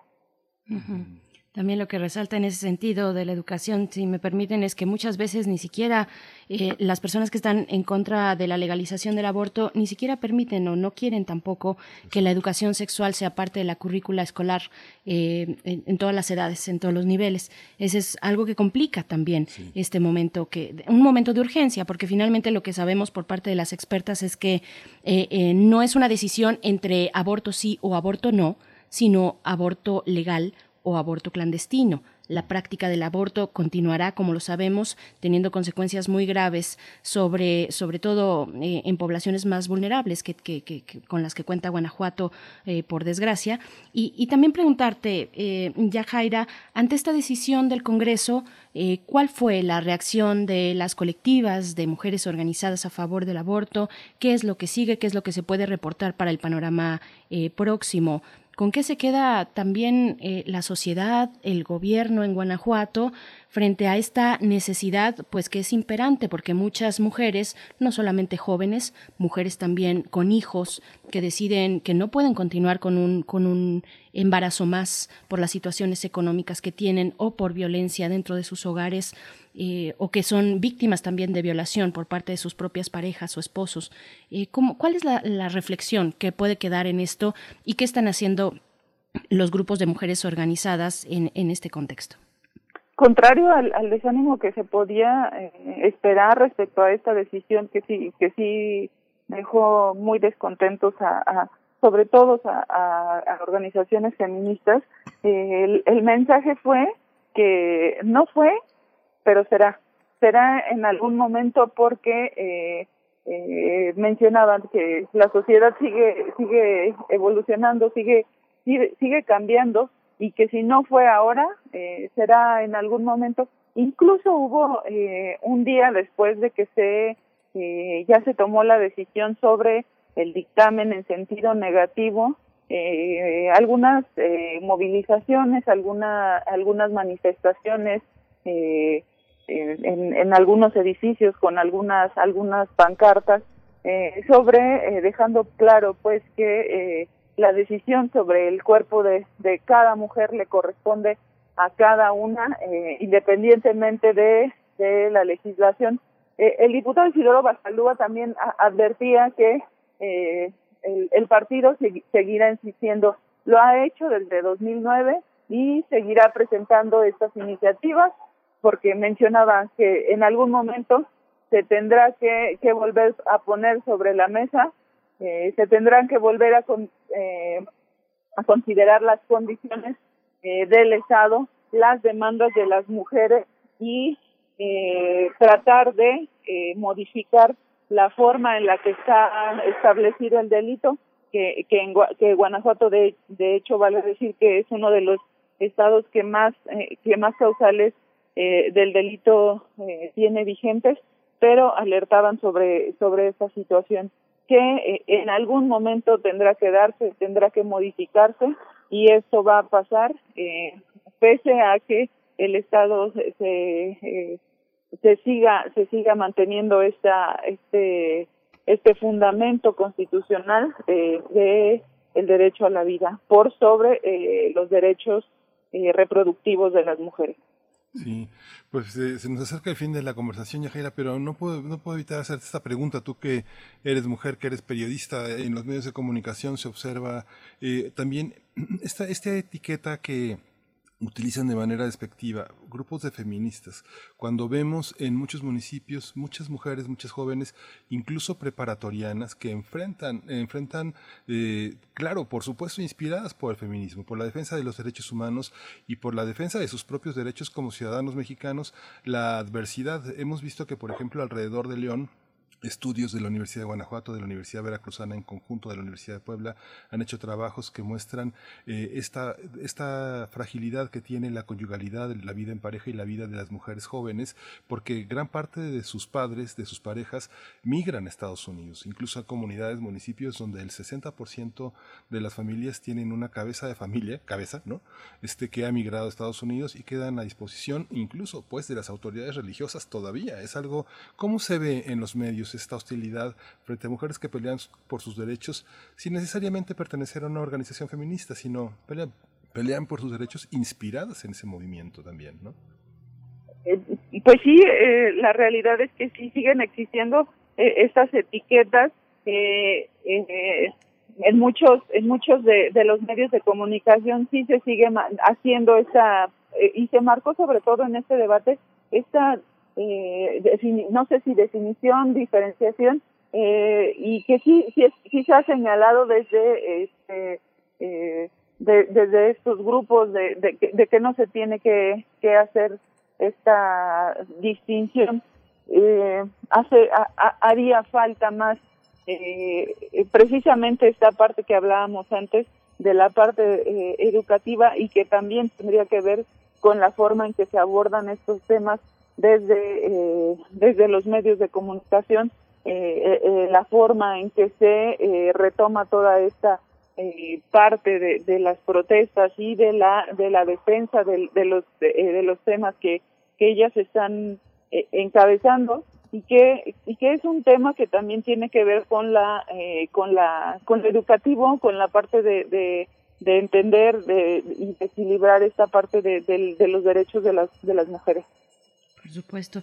Pues Yajaira Gasca Ramírez, periodista, colaboradora del periódico AM de León, Guanajuato, te, te, agradecemos mucho esta conversación, este reporte sobre pues este rechazo de la iniciativa para despenalizar el aborto en tu estado, en Guanajuato. Nos encontramos próximamente. Muchas gracias.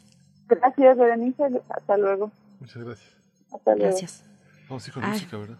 Vamos a ir con música. Eh, bueno, nos quedan todavía muchas reflexiones respecto sí, a este tema. Sí, muchas muchísimas vamos vamos a irlas desahogando poco a poco incluso yo para la poesía necesaria eh, voy a retomar algunas cuestiones del día de ayer, porque el día de ayer fue un día muy importante en, en términos de esta lucha, de esta lucha eh, a favor de la legalización del aborto que se le ha llamado la marea verde, una marea que surge en Argentina y que recorre todo el continente desde 2018, digamos puntualmente para, para el debate que tenemos ahora, pero en Argentina se celebraron eh, también ayer 15 años, 15 años del inicio de la campaña nacional por el derecho al aborto legal, seguro y gratuito. También fue ayer el Día Internacional de Acción por la, mujer, por la Salud de las Mujeres. Eh, eh, para nuestro país, por ejemplo, una organización tan importante como el Fondo María cumplió 11 años igualmente ayer. Y bueno, ahí el Festival Documental Ambulante se dio a la tarea pues de recuperar todas estas eh, conmemoraciones y llevarlas hacia su día de clausura, hacia la poesía necesaria estaré un poquito ofreciendo eh, una visión de, lo que pasó ayer en ese sentido, pero vamos a ir con música, Miguel Ángel. Sí, vamos a escuchar eh, My Song de Kay Jarrett y... Ay, perdón, no, perdón, no, no, no, no, vamos a ir con la música este, sí, vamos con esa, vamos con esa. Sí, justamente con Kay Jarrett, My Song para Beria Ganesh 11.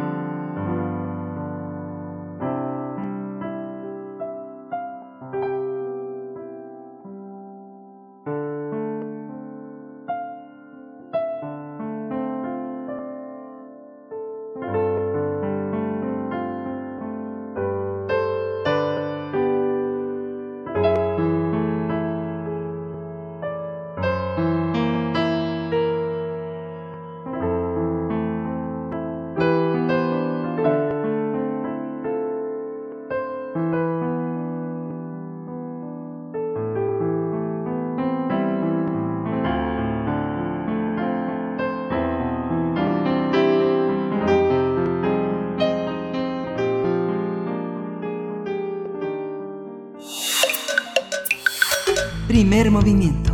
Hacemos comunidad. Nota Internacional. Esta semana, diversos sindicatos y organizaciones sociales han salido a las calles y plazas en varias zonas de Ecuador en rechazo a las medidas económicas impuestas por el presidente Lenín Moreno ante una fuerte crisis de liquidez en medio de la pandemia del coronavirus. El colapso de los precios mundiales del petróleo y los efectos de la pandemia han bajado los ingresos fiscales en 8 mil millones de dólares, presionando al gobierno a un recorte del gasto, que incluye reducción de la jornada laboral y del salario de funcionarios públicos, así como el cierre de algunas oficinas estatales. Lenín Moreno también pondrá en vigor reformas recién aprobadas por la Asamblea Nacional para modificar las condiciones de los contratos laborales, en un intento por salvar empleos y a partir de junio regirá un sistema para fijar los precios de los combustibles, con lo cual se busca reducir los subsidios. Las protestas se han registrado en Quito, Guayaquil, Puerto Viejo, en respuesta a la alerta que lanzaron organizaciones sociales y movimientos indígenas, cuyas directivas anunciaron que se mantendrán en resistencia. A las movilizaciones se unieron trabajadores de ferrocarriles, cuya empresa, con más de 400 empleados, fue cerrada por decreto. Tendremos una conversación sobre las protestas contra las medidas económicas y los recortes presupuestales del presidente de Ecuador, Lenín Moreno. Hoy nos acompaña Jefferson Díaz, ya ha estado con nosotros. Jefferson es periodista venezolano, él vive en Quito, en Ecuador, y actualmente pues es la mirada para varios medios internacionales sobre lo que sucede en ese país eh, meridional. Buenos días, eh, Jefferson, ¿cómo estás? Muchas gracias por estar con nosotros. Buenos días, gracias por la invitación. Gracias, Jefferson. Te saludamos Miguel Ángel Quemain y Berenice Camacho. Te tenemos contigo en la comunicación un poquito de retraso, así es que vamos a ser pacientes, un poquito de delay, pero eh, con un tema muy importante al cual volvemos contigo y te agradecemos eh, que, lo converses con nuestra audiencia. Eh, cuéntanos en qué, cuál es, cuál es el ambiente primero, el panorama que está viviendo en este momento el Ecuador después de reportes tan, tan crudos, tan duros frente a pues las complicaciones de responder a esta pandemia por parte de los gobiernos, tanto locales como el gobierno central? Eh, sí, eh, a raíz de, la pandemia, y como todos lo sabemos, eh, económicamente los países de América Latina se han visto muy afectados y Ecuador no es capaz de ha sido el país de la región más afectado por el coronavirus. Entonces, ante esa situación, el gobierno ecuatoriano ha tratado de solventar la crisis económica, aprobando una ley humanitaria. Dentro de esa ley humanitaria están unas reformas laborales que no han caído bien en la población.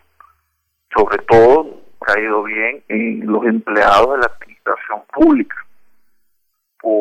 porque el gobierno decidió cerrar al menos siete empresas públicas se dio el costo del presupuesto público. Entonces, claro, eh, muchas de las personas que trabajan en este país trabajan para la administración pública y de la noche a la mañana se vieron sin empleo. Y las personas que trabajan para la empresa privada ahora también se ven el disyuntivo de que el empleado puede modificar de manera unilateral, puede reducirle horas de trabajo de manera unilateral y también puede reducir el salario de manera unilateral. Así que no somos trabajadores de la empresa pública, sino también trabajadores de la empresa privada. Entonces, estamos en una bastante preocupante en el sentido que tenemos a más de 155 mil personas desempleadas en el Ecuador que no saben cómo poder subsistir dentro de esta pandemia. no hay empleo, no, el aparato productivo se ha detenido. Entonces es una situación bastante importante a la hora de qué vamos a discúlpame, cómo disculpa, vamos a resolver. disculpa que te interrumpa eh, y te llega mi interrupción además con delay, con un poco de retraso, pero tenemos algunas complicaciones para escucharte con claridad. Vamos a intentar de nuevo contigo, vamos a eh, reanudar la comunicación. Estamos conversando con Jefferson Díaz, periodista venezolano, radicado en Quito, en Ecuador, eh, que, colabora actualmente para distintos medios internacionales y con quien hemos estado, Miguel Ángel Quemain, eh, platicando y, llevando hasta nuestra audiencia pues este reporte de lo que ocurre en un país como Ecuador con estas complicaciones económicas, con esta diversidad también eh, cultural o multicultural. Eh, en momentos tan, tan difíciles de, pandemia. Hemos visto los reportes médicos, digamos, bueno, a nivel de el sistema de salud que se ha visto colapsado en, en, pues en semanas anteriores y es muy importante lo que podamos seguir observando de Ecuador y este reporte que Jefferson Díaz nos pueda tener. Sí, justamente los especialistas, los analistas económicos han señalado que es necesaria la liquidez del Estado para poder salir de la crisis. Esta relación con el Banco Central que es justamente la entidad encargada de introducir una capacidad en la, de, gasto en las comunidades que ahora están más afectadas. Muchos analistas ven de otra manera también la, el riesgo de que eh, la estabilidad eh, eh, política de Ecuador se vea verdaderamente colapsada porque la presencia de grupos indígenas verdaderamente lastimados está muy organizada, muy presente en, en lugares de Ecuador que son de difícil acceso y que no les importa, no le ha importado a la administración central paliarlas. Y ahora el, el despido de los ferrocarrileros, pues los ferrocarrileros también un símbolo de lo que cruza Brasil, no solo la carretera este, que cruza Brasil de costa a costa, sino que justamente los ferrocarrileros son tal vez el último bastión de un Ecuador que, sobre el que se tiene mucha nostalgia en el país. ¿no? Por supuesto, ya, ya tenemos a Jefferson de nuevo, la comunicación con él. Jefferson, te escuchamos en este primer comentario panorámico. Sí, eh, como comentaba, eh, la situación obviamente es preocupante. Han ocurrido muchos despidos en la empresa pública y privada.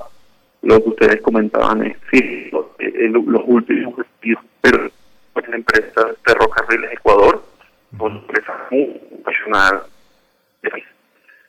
y ha generado una serie de protestas, desencadenó una serie de protestas, no solo dentro de los, los, despedidos del ferrocarril, sino también las comunidades indígenas, los representantes de las comunidades indígenas están diciendo que hay que salir a protestar porque esta ley humanitaria aprobada es inconstitucional, según lo que comentan ellos, en temas de, de laborales. Entonces, sí hay mucho descontento dentro de las clases comunitarias, dentro de los líderes comunitarios, y es estar también entre la espada y la pared, porque Ecuador todavía no ha de la cuarentena, no ha salido de la pandemia por completo, y, el, gobierno nacional extendió el estado de excepción en el de no se puede, no se pueden hacer grandes concentraciones, no se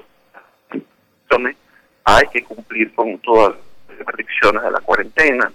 Entonces, eh, un momento bastante preocupante en el sentido que se descontenta y quiere salir a protestar, pero también eh, debe de esta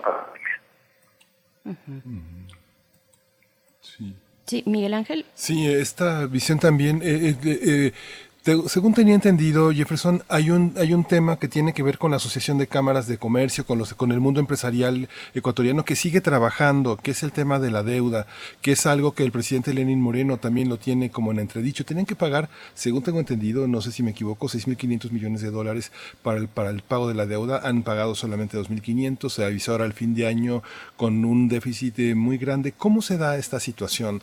¿Qué papel juega hoy el empresariado frente a esta pandemia y las de inversión hacia finales de un año, pues que no, no parece que mejore.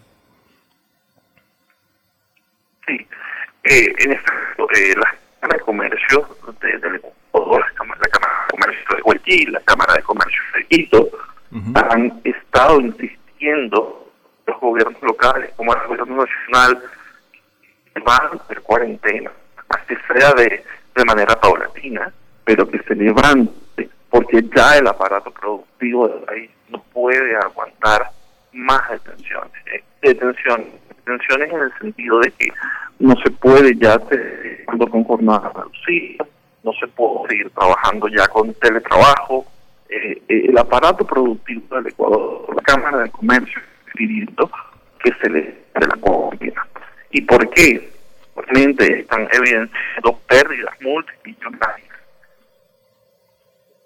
han acabado con, pues, con mantener los empleos fijos de estas personas.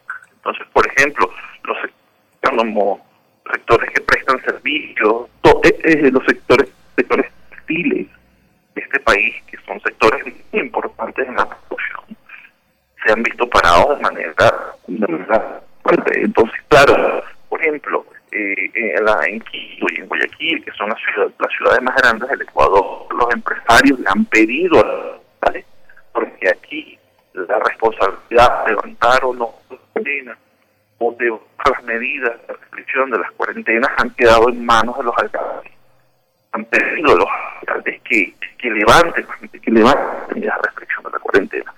Ya a partir del primer de la semana que viene, vamos a ver eh, que ya el ejemplo, aquí en, Quito ya no va a ser desde las 2 de la tarde, sino que a partir de las 9 de la noche.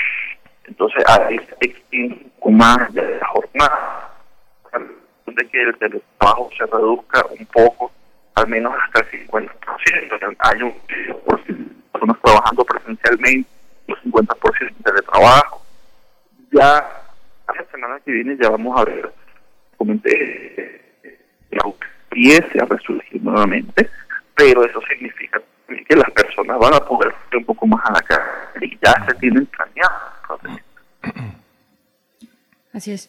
Pues eh, desafortunadamente seguimos con estos problemas de, eh, de comunicación. Jefferson Díaz, eh, tendremos que dejar posponer esta conversación para otro momento, pero nos quedamos con esto, con esto poco que nos que nos puedes compartir, pero que es muy valioso, un reporte sobre lo que está ocurriendo a, a nivel de la protesta laboral.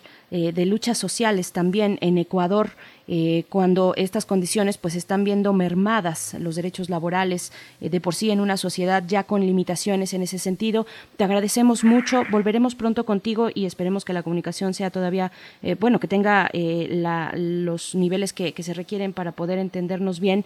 Jefferson Díaz, hasta pronto, te mandamos un abrazo. Vale, gracias. Muchas gracias. Muchas gracias, qué pena. Qué pena. Eh, Jefferson Díaz, periodista venezolano eh, que radica en Quito, Ecuador. Y pues sí, así están estas protestas en aquel país ante la reducción de la jornada laboral de hasta 50%, una renegociación de los salarios entre empleadores y empleados. Y pues bueno, el Frente Unitario de Trabajadores, una de las centrales sindicales más grandes del país, pues precisamente es lo que está denunciando, que esa ley de la que estamos hablando, esta ley llamada de apoyo humanitario aprobada por la Asamblea Nacional, pues significa, representa un retroceso en los derechos laborales que ya de por sí están mermados, Miguel Ángel. Sí, justamente, y bueno, este enfoque y esta nota es muy importante porque el papel del Banco Central, el papel de los empresarios y las medidas tan radicales que ha tomado el presidente Lenín Moreno podrían tener mm, equivalencias en, en, eh, en las formas con algunas medidas que se han tomado en el gobierno mexicano, pero sí es importante distinguir ¿Qué, las distingue de, nuestra, de nuestro caso nacional y cómo enfrenta en un país como Ecuador, que es tan distinto al nuestro en términos económicos, estructurales, en, el, en las características que tiene la legislación laboral a nosotros? Porque pareciera que hay, hay muchas semejanzas, pero no, es distinto, es muy distinto y pues siempre vale la pena tener un punto de vista de alguien que vive allá, pero bueno, quien conoce esa zona del continente sabe lo difícil que es comunicarse de Quito a Colombia o de Quito a Venezuela. No son fáciles las comunicaciones, pero buscaremos un medio, una forma de acercar esta colaboración de Jefferson Díaz a nuestros radioescuchas de Radio UNAM.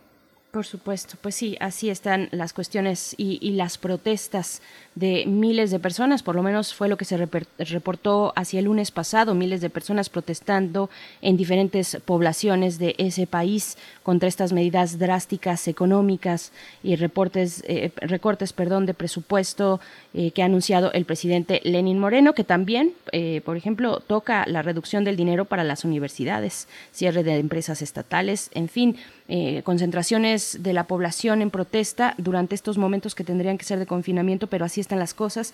Pues bueno, vamos a ir, vamos a ir con algo, mm, con, con, vamos a, a detenernos un poquito a escuchar la revista Frecuencia 20 de la Fonoteca Nacional. Lo que vamos a escuchar es la entrega sobre los oficios de México Y también queremos felicitar en este momento a Oscar Peralta, que es productor de Radio UNAM y, también en la Fonoteca Nacional, eh, que hoy nuestro compañero Oscar Peralta cumple años, así es que felicidades, pásala muy bien. Y vamos con esto, eh, revista Frecuencia 20.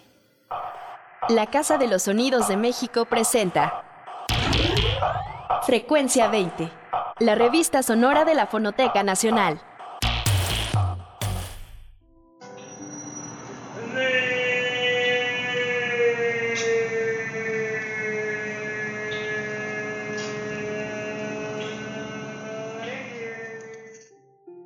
En el pasado, el merenguero jugaba con los niños, sorteando con ellos los famosos volados, es decir, confiados en el azar. Ambas partes lanzaban monedas al aire. Sencillo o doble, era la invitación a comenzar un duelo, donde se ganaban dos merengues por el precio de uno, o bien se pagaba dos veces el mismo merengue en caso de perder. Apostar unas monedas era una divertida acción que dejaba una sensación de engaño ya que el merenguero extrañamente siempre ganaba. No obstante, los perdedores solían quedarse con un merengue en la mano. Este oficio forma parte de la tradición urbana de la Ciudad de México. Actualmente todavía escuchamos merengueros por algunos lugares. Claro está, siempre con su típico grito. Entre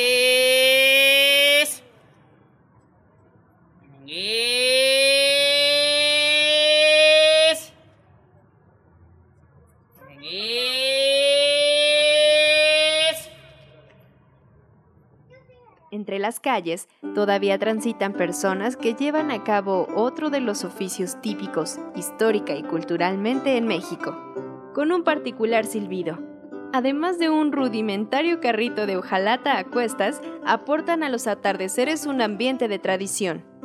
Hablamos de los camoteros. ¿Los identificas?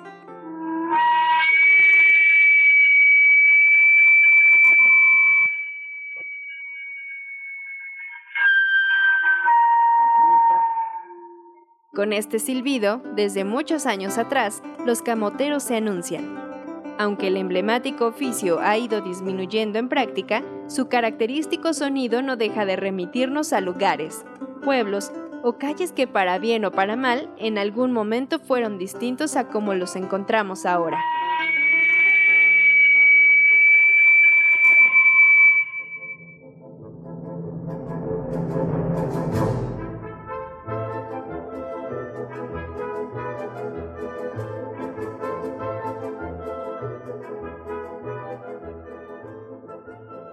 En este recorrido no podemos dejar de lado otro de los oficios que, por fortuna, todavía se escucha en diversos lugares de México, especialmente en la zona metropolitana del Valle de México. Aunque, claro está, el origen gastronómico pertenece al estado del sur que le presta su nombre. Se trata de los vendedores de los tamales oaxaqueños. Los tamales son uno de los productos más emblemáticos de nuestra cultura los de estilo oaxaqueño resaltan no solo por sus características y sabor, sino por la peculiar forma en la que son vendidos. Este tipo de tamal se distingue por su suave cubierta de hoja de plátano. El pequeño y apetitoso cuerpo de masa de maíz se rellena de sabores provenientes de las cocinas tradicionales de las comunidades del estado, en especial de mole negro. Una vez preparados, hay que venderlos, ricos, deliciosos y calientitos tamales oaxaqueños. Si tú aún no lo conoces, en este audio lo harás. Y también te contamos que el dueño de esa famosa voz es Elías Zabaleta, un hombre veracruzano que grabó la famosa cantaleta hace más de 20 años cuando apenas era un adolescente. Hay tamales oaxaqueños, tamales calientitos. Mira, sus ricos tamales oaxaqueños. Cayeron sus ricos y deliciosos tamales oaxaqueños. Acérquese y mira sus ricos tamales oaxaqueños. Hay tamales oaxaqueños, tamales calientitos. Mira sus ricos tamales oaxaqueños. Ñeros, ricos y deliciosos tamales oaxaqueños. Esta es una producción a cargo de Paola Talamantes, Oscar Peralta, Edgardo Ruiz y Pedro Montes de Oca. En la locución, Lucía Bernal. Frecuencia 20. Una producción original de la Fonoteca Nacional. Visítanos en www.fonotecanacional.gov.mx y síguenos en nuestras redes sociales para consultar nuestros contenidos y cartelera de eventos. Primer movimiento. Hacemos comunidad. Pues regresamos aquí a primer movimiento. ¿En qué momento uh, se habrá pensado en grabar todas estas leyendas de tamales oaxaqueños, fierros viejos que vendan? Eh, eran parte de, un, de, un, ingenio que, bueno, se, se, materializó en una grabación. Valdría la pena regresar al magnetófono y, y, y, y, gritar lo que se le ocurra a un buen vendedor apasionado en su propio oficio, Berenice. Pero ya nos vamos, ¿verdad? Pues sí, ya, ya nos vamos, se nos acabó esta segunda hora que compartimos con la radio Nicolaita, nos despedimos de ustedes y les invitamos a acercarse de nuevo al 104.3 el próximo lunes, el próximo lunes a las 8 de la mañana que tenemos esta, este enlace gracias a la Universidad Michoacana de San Nicolás de Hidalgo y pues nosotros seguimos en el 96.1 de FM, en el 860 de AM y también en www.radio.unam.mx. Son las 8 con 59 minutos, las 9 ya de la mañana. Vamos al corte y volvemos a primer movimiento. Encuentra la música de primer movimiento día a día en el Spotify de Radio UNAM y agréganos a tus favoritos.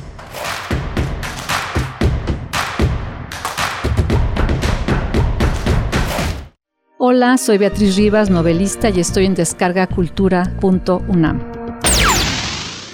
Celebramos. Mil audios en descargacultura.unam con el Principito. Disfruta este clásico en francés, su idioma original y traducido al español. C'est utile à mes volcans et c'est utile à ma fleur, que je les possède. Mais tu n'es pas utile aux étoiles. Es útil, pues, para mi flor y mis volcanes que yo los posea, pero tú no eres útil para tus estrellas. Revolucionamos el acto de escuchar. www.descargacultura.unam.mx tu INE te entiende. Tu derecho a identificarte es esencial. Por eso, si tu INE venció el primero de enero de 2020 y no la renovaste, hemos ampliado su vigencia hasta el primero de septiembre de 2020 para que puedas usarla como medio de identificación oficial y realizar los trámites que necesites ante instituciones públicas y privadas. Infórmate en Inetel 800 433 2000. Contamos todas, contamos todos. INE. Todos queremos salir. Ir por el parque paseando abrazados. Celebrar con las personas que queremos. Jugar durante horas y horas en los columpios o pateando un balón. Falta poco para que lo podamos hacer, pero todavía no es tiempo de salir. Aún tenemos que reducir más los contagios. Y para conseguirlo, en estas semanas, quédate, quédate en casa. casa.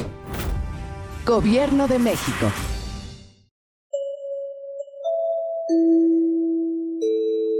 Informamos a nuestra apreciable audiencia que debido a la contingencia sanitaria y de acuerdo con las recomendaciones de la Secretaría de Salud, quedan suspendidas todas las actividades culturales en la sala Julián Carrillo hasta nuevo aviso, así como los talleres y cualquier otra actividad presencial.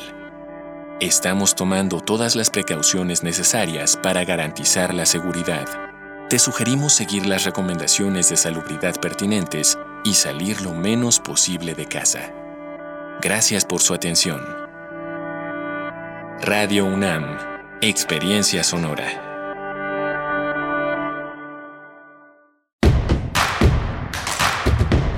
Síguenos en redes sociales. Encuéntranos en Facebook como Primer Movimiento y en Twitter como arroba PMovimiento. Hagamos comunidad.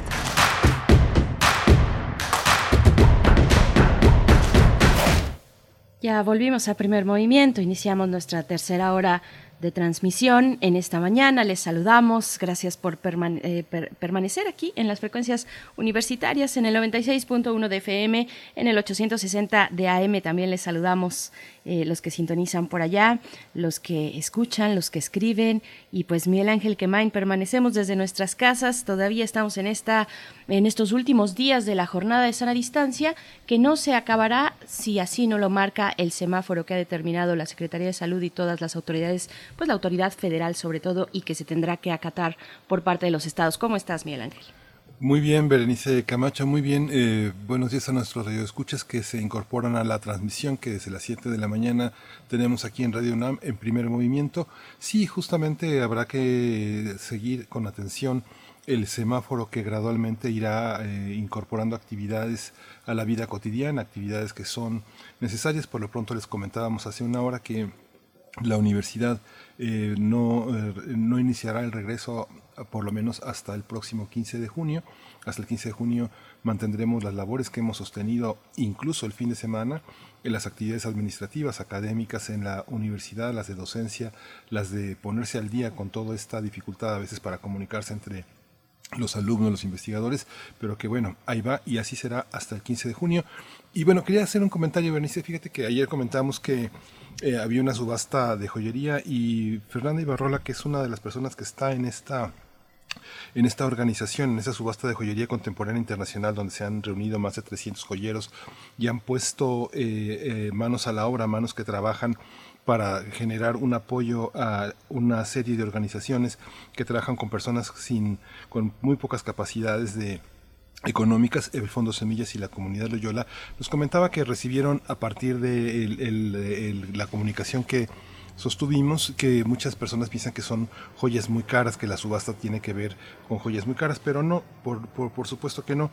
Hay, hay cosas muy accesibles que se pueden comprar, simplemente es una cuestión simbólica, conocer el trabajo de unos artistas, de unos artesanos, de unos joyeros que también necesitan tener visibilidad, pero que ponen su trabajo frente a esta posibilidad de comunicarse y de, y de poner pues manos a la obra en esta que está ya en redes sociales, son cosas muy baratas, no es una subasta como Sotheby's o una cosa así, sino es un acto simbólico de participación, de hacer comunidad y de visibilizarnos todos, los que hacen, las manos que hacen joyas y las, y las personas que lo necesitan y quienes organizan un trabajo para que los recursos que unos artistas son capaces de dar de su trabajo a personas que lo necesitan, pues lleguen a sus manos. Nada más. No, no piense que son cosas muy caras, todo es accesible. Es así como no tienen oportunidad ahora de plantarse en espacios donde normalmente se plantan, pero la virtualidad permite hacer una exposición de joyas que son pues muy fáciles de adquirir, estén donde estén, Europa, Estados Unidos, Canadá, Sudamérica, pues hay que poner manos, manos a la obra con estas manos que trabajan. Así es, tantos, tantos gremios en, en necesidad en estos momentos. De hecho, pues estaremos por lo que nos toca como radio universitaria, como radio cultural también. Eh, seguimos, seguiremos hablando de, en el caso del libro, las editoriales independientes. Eh, de eso está conformada nuestra mesa de esta mañana. Vamos a conversar sobre pues este impacto con otras, con otras editoriales. Ya hemos tenido aquí algunas, eh, Grano de Sal, hemos platicado también sobre la campaña que está haciendo Sexto Piso con Editorial Era y con... Almadía. ¿Quién, es la Almadía, Almadía, perdón, eh, esta campaña de donación, pero ahora nos trasladamos a otro, a otros perfiles también de esta misma cadena de editoriales independientes. En la mesa del día estaremos conversando con las eh, directoras, las directoras tanto de Nitro Press como de Editorial Resistencia. Eh, Liliana Barajas y Josefina, Josefina Larragoiti. Estaremos con ellas en unos momentos más. Antes nos vamos a ir a la poesía necesaria, pero yo no quisiera dejar pasar brevemente porque lo que ocurrió ayer en la conferencia de salud, en el informe, después del informe técnico, a las 7 de la noche, esta presencia de la titular de CONACIT, de la doctora Marilena Álvarez Bulla, quien habló de los ejes de investigación que concentra CONACIT eh, a través de grupos de científicos y científicas eh, durante esta, esta pandemia. El CIMAT de CONACIT pues tiene una, importancia muy interesante, muy relevante, este centro de matemáticas, de investigación en matemáticas, y se le preguntó a la directora de CONACIT sobre la reducción de apoyos en becas y fideicomisos para la ciencia, en específico para los centros públicos de investigación, que es una de las discusiones que está en este momento y que, bueno, ante, el, ante esta situación de pandemia, la ciencia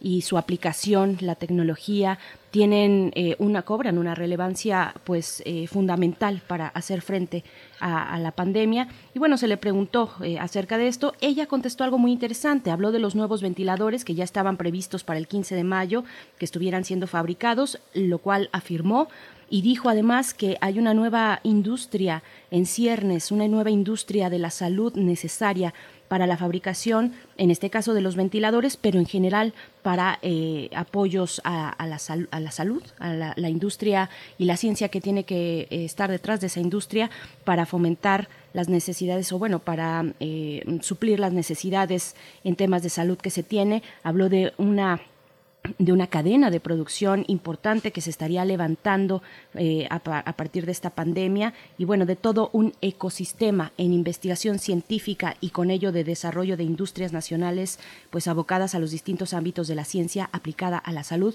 Me parece que es un tema muy importante que hay que dar seguimiento que eh, cuáles son digamos los los saldos los resultados que aquellos positivos que pueda tener esta pandemia en términos de la innovación de la ciencia y de la producción también abocada a la salud. Así es que bueno no quería dejar de mencionarlo hay que regresar a ello. Y pues bueno vamos Miguel Ángel si no tienes otra cuestión nos vamos con la poesía necesaria. Vamos.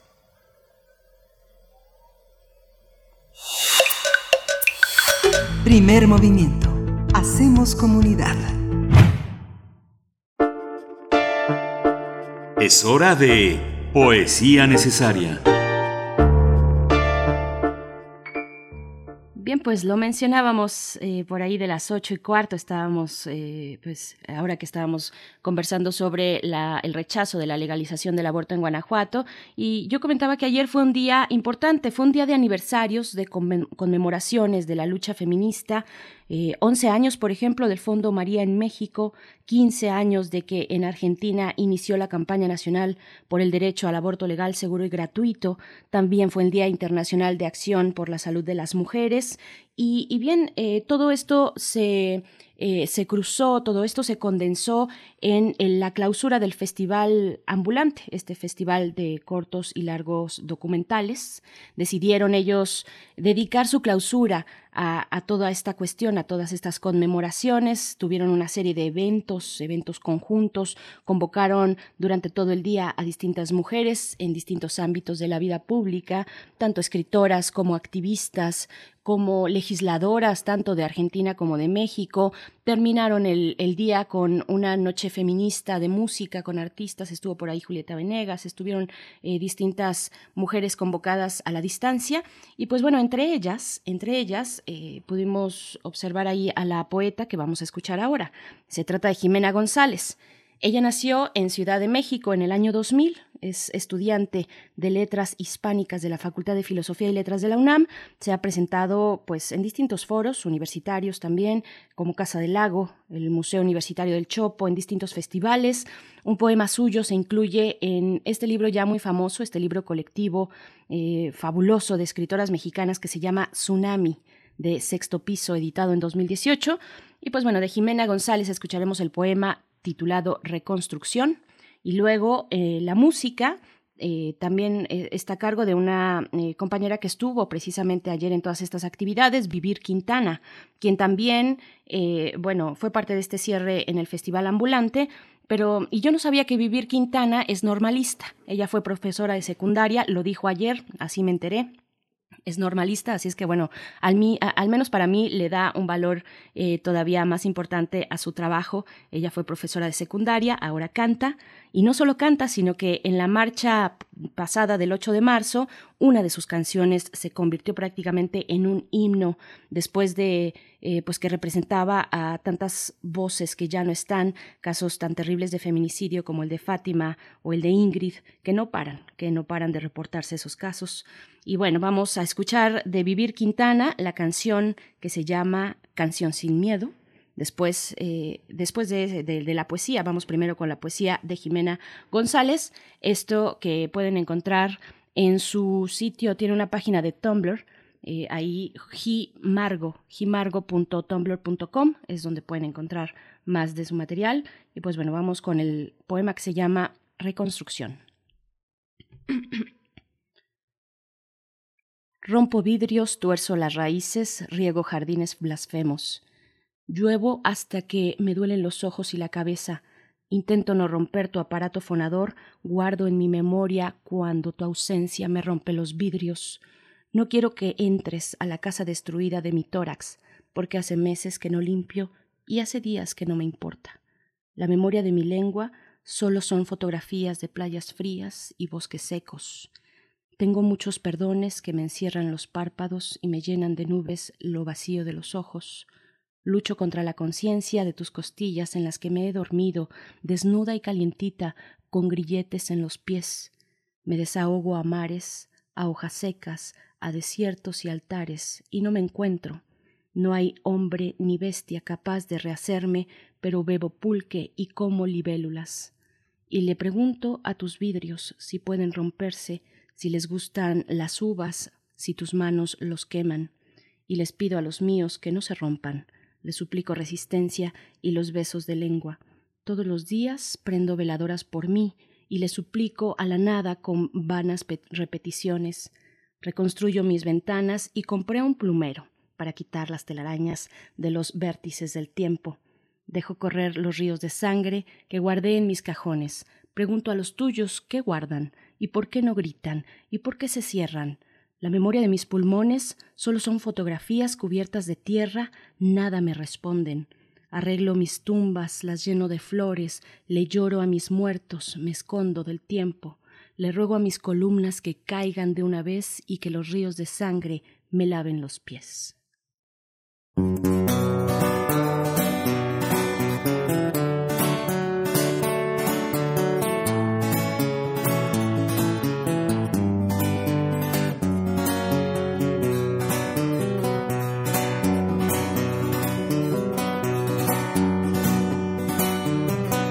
Que tiemble el Estado, los cielos, las calles, que teman los jueces y los judiciales. Hoy a las mujeres nos quitan la calma, nos sembraron miedo, nos crecieron alas.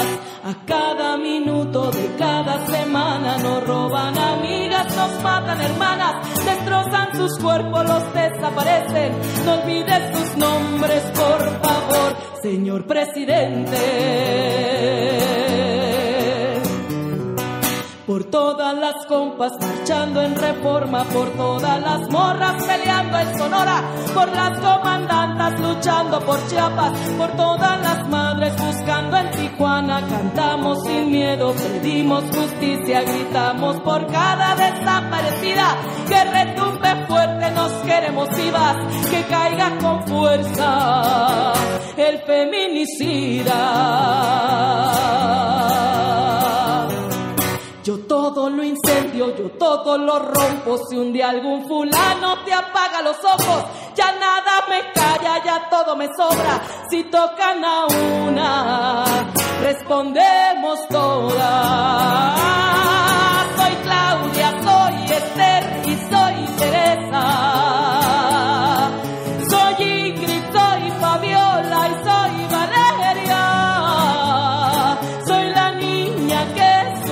Por la fuerza. Soy la madre que ahora llora por sus muertas. Y soy esta que te hará pagar las cuentas. Marchando en reforma, por todas las morras peleando en Sonora, por las comandantas luchando por Chiapas, por todas las madres buscando en Tijuana, cantamos sin miedo, Pedimos justicia, gritamos por cada desaparecida. Que retumbe fuerte, nos queremos vivas, que caiga con fuerza el feminicida. Que caiga con fuerza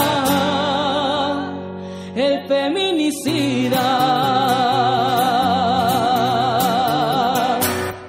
y retiembla en sus centros la tierra al sonoro rugir del amor. Y retiembla en sus centros la tierra al sonoro rugir del amor.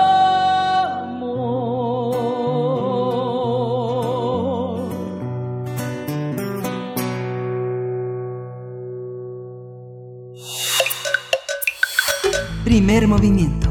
Hacemos comunidad. La mesa del día. La parálisis económica provocada por la pandemia de la COVID-19 ha agravado la situación de vulnerabilidad en que se encontraban las editoriales independientes en México. Ante la emergencia sanitaria, algunos sellos han establecido mecanismos de colaboración y medidas para enfrentar la crisis provocada por el nuevo coronavirus. Editorial Resistencia y Nitropress son ejemplos de dos proyectos independientes en la edición de libros que en los últimos años han luchado por mantenerse en la industria de las letras. En el catálogo de la editorial Resistencia destaca la publicación de libros de poesía, narrativa y de cuento. Además, en cada libro, la editorial incluye la obra de un artista plástico reconocido con el objetivo de construir así un concepto editorial mediante un discurso literario plástico. En Nitropress, que es una editorial que desde sus orígenes se ha mantenido al margen de las modas impuestas por las empresas editoriales, ha puesto en su segunda época, a partir de 2009, una atención especial en la narrativa, el ensayo de vanguardia, así como géneros editoriales obviados por las grandes cadenas. Pues a partir de la situación de las editoriales independientes frente a la pandemia, vamos a hablar del caso de ambas, de ambas editoriales, Resistencia y Nitro Press, y sus esfuerzos para enfrentar la crisis provocada por esta situación sanitaria. Para ello nos acompañan Josefina Larragoiti. Ella es académica de la Facultad de Artes y Diseño de la UNAM y directora general de Editorial Resistencia. Josefina, qué gusto conversar contigo esta mañana. Bienvenida, gracias por estar aquí. Buenos días, sí. Buenos días, Miguel Ángel. Mil gracias por la voz que nos dan este día. Gracias, Josefina. Eh, tenemos también en el otro lado de la línea a Lilia Barajas, que es directora de la editorial Nitropress, pero también es la gran diseñadora de este proyecto editorial que es de una enorme belleza plástica. Bienvenida, Lilia Barajas. Gracias por estar aquí con nosotros. ¿Qué tal? Buenos días. Gracias por la invitación. Gracias a las dos. Pues es un gusto platicar con ustedes. Ojalá fuera en otro contexto, eh, pero hay mucha adversidad que nos ha traído esta, esta situación sanitaria. ¿Cómo la están, cómo están viendo, más allá de sus propios proyectos, cómo están viendo en general a la industria editorial independiente? ¿Cuáles son esas, eh, pues, esas barreras que se están eh, interponiendo en, en este año cuando se han cancelado ya distintos festivales, ferias de libro, donde ustedes tienen la posibilidad de dar promoción y hacer una venta importante en el año de sus productos. Eh, iniciamos contigo, Josefina. Ah, ok, Berenice, gracias.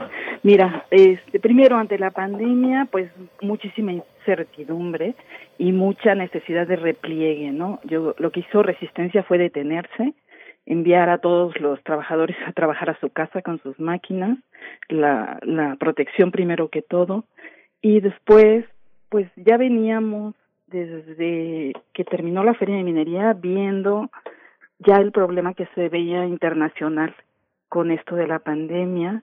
Entonces lo que hicimos fue intentar de hacer la cobranza la, pues la mayor que se pudiera y veíamos evidentemente que los festivales y las ferias estaban por suspenderse y sí como tú dices son fuente de ingreso fuerte para la editorial pero también afortunadamente veníamos de un año que había resultado muy positivo para la editorial eh, por proyectos que teníamos como más de 10 años este, realizando, como el cómic o estos nuevos libros infantiles que hicimos, que nos permitieron tener como un colchón y que nos han permitido tener una vida en este momento en desarrollo, generando como alianzas con las editoriales, este, que se manejan como nosotros, un poco a la distancia de los gremios editoriales que están haciendo movimientos, pero que estamos generando más bien como alianzas para saliendo de COVID, que es lo que vamos a realizar, porque lo que tenemos muy claro es que la editorial, el proceso editorial, la cadena de producción del libro y la cadena de valor del libro se va a modificar, o sea, no hay vuelta para atrás. Lo que estamos haciendo es eh, pensar en austeridad absoluta, eh, Entramos a la pandemia con tres novelas nuevas, un libro de cuentos, un libro infantil trilingüe y un libro de cómics sobre Chava Flores. Esos libros están detenidos, no hay esta promoción que se debió haber dado para ellos. Entonces estamos preparando eso, cómo vamos a lanzar estos libros que ya están impresos y cómo nos vamos a insertar en esta nueva modalidad del gremio editorial al que estamos enfrentándonos y repito, no hay vuelta para atrás. O nos, nos subimos o nos quedamos atrás. Para comenzar, eso diría. Claro. Liliana Barajas, te escuchamos a ti también con este mismo panorama. Ah, bueno, pues eh, de entrada sí creo que fue, eh, en general fue como una sorpresa, ¿no? Pensamos que la contingencia iba a ser como más corta y que íbamos a tener chance de, de eh, tener eh, pues alguna feria después. De hecho, eh, creo que nos quedamos nosotros en, en, el, en el entendido de que no iba a ser tan larga y con proyectos como eh, pendientes para los distintas las distintas ferias conforme ha ido ocurriendo la pandemia o sea, como se ha ido alargando la contingencia, hemos este, tenido que estar suspendiendo y suspendiendo cosas. Creo que también eh, el hecho de que fuera es de que haya una incertidumbre, de repente nos nos tomó por sorpresa porque no se no hacíamos nada.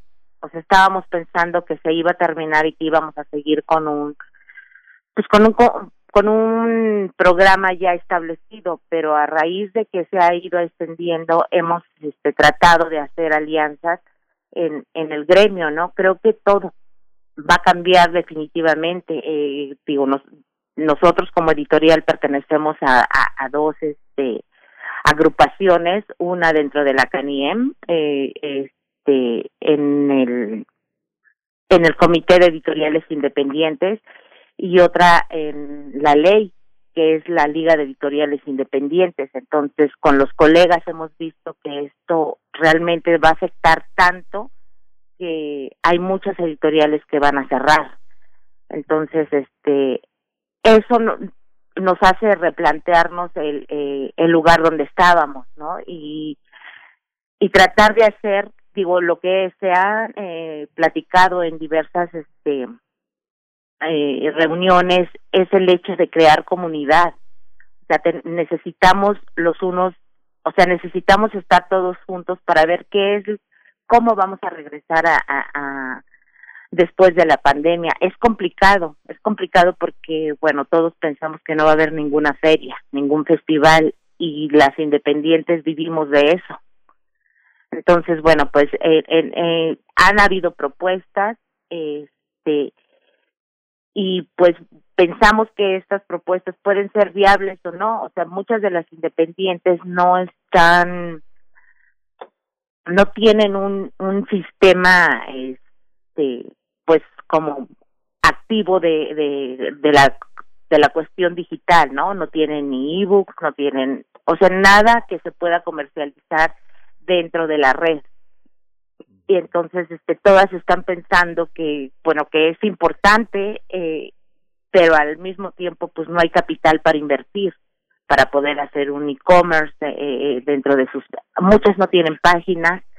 Entonces este creo que lo más importante que que que nos ha arrojado esto es que necesitamos hacer comunidad porque yo creo que hay esfuerzos o sea yo he visto dentro de, de esto que hay como muchas editoriales, pero hay como células, células que hacen esfuerzos eh, individuales, pero creo que, que no son lo suficientemente efectivos como si fuéramos todos juntos y la comunidad entera hacer un esfuerzo colectivo. Eso creo que sería como más, este, pues, eh, sería más efectivo para todos. Entonces, bueno, estamos en esta en esta cuestión. Eh, claro que, por supuesto, eh, lo que uno tenía pronosticado para para salir, para sacar este año, este está detenido, ¿no? Incluso nosotros nos quedamos también con libros eh, que salieron de imprenta eh, que se iban a presentar, por ejemplo, en la Feria de Puebla que se suspendió y de ahí se suspendió todo lo demás. Entonces, este estamos trabajando en cosas que se estaban este pues ya apalabradas, pero que finalmente ahorita hay una incertidumbre de saber dónde van a salir. Entonces es es el eh, ahorita es eh, donde nos encontramos, ¿no?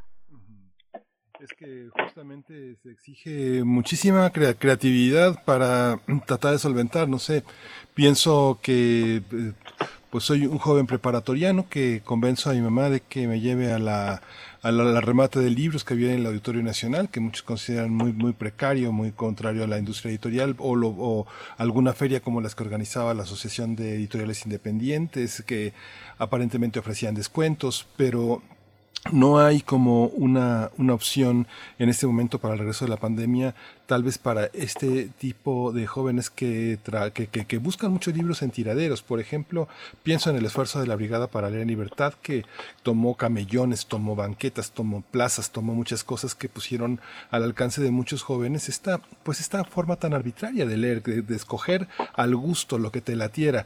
Ahora, ¿ustedes cómo piensan que es el regreso? No sé a mí se me ocurre pensar, trabajar eh, con correos eh, que están tan de capa caída, ya nadie manda correspondencia por correo, nadie se escribe cartas, nadie manda cosas, todo es una mensajería privada, pero correos siempre ha sido como una opción que muchas editoriales han buscado, pero es cara. Hay, manera de entrar, hay manera de entrar a través de la venta fortaleciendo a las librerías. ¿Cómo lo ven, Josefina? A ver, Miguel Ángel, sí. Este, esto es muy importante. Yo siento que los cambios vienen de las alianzas. Y vamos a tener que hacer alianzas, pero como este, con expectativas mayores a las que se tenían antes. Hay que reintegrar la librería y es muy importante lo que dices del correo. Yo creo que la mensajería en este momento va a ser parte de las alianzas. Lo que a mí me preocupa es que la alianza la quiera hacer la editorial. La cadena del libro ya se veía fracturada un poco con la librería, el editor, por la sobredemanda, por, por el comercio, por los descuentos, por el precio único del libro que nunca se aplica, que ha sido un, un mito realmente, realmente ha hecho que muchas eh, librerías mueran. Este, esta parte ya no puede seguir funcionando igual.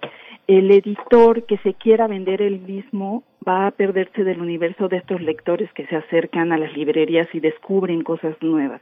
O sea, querer vender el editor mismo sus libros puede eh, caer en, en, pues estar en las redes y convocar a sus seguidores, ¿no? No llegar realmente a tener un proyecto que tenga un alcance mayor y que descubra y abra los ojos a más gente.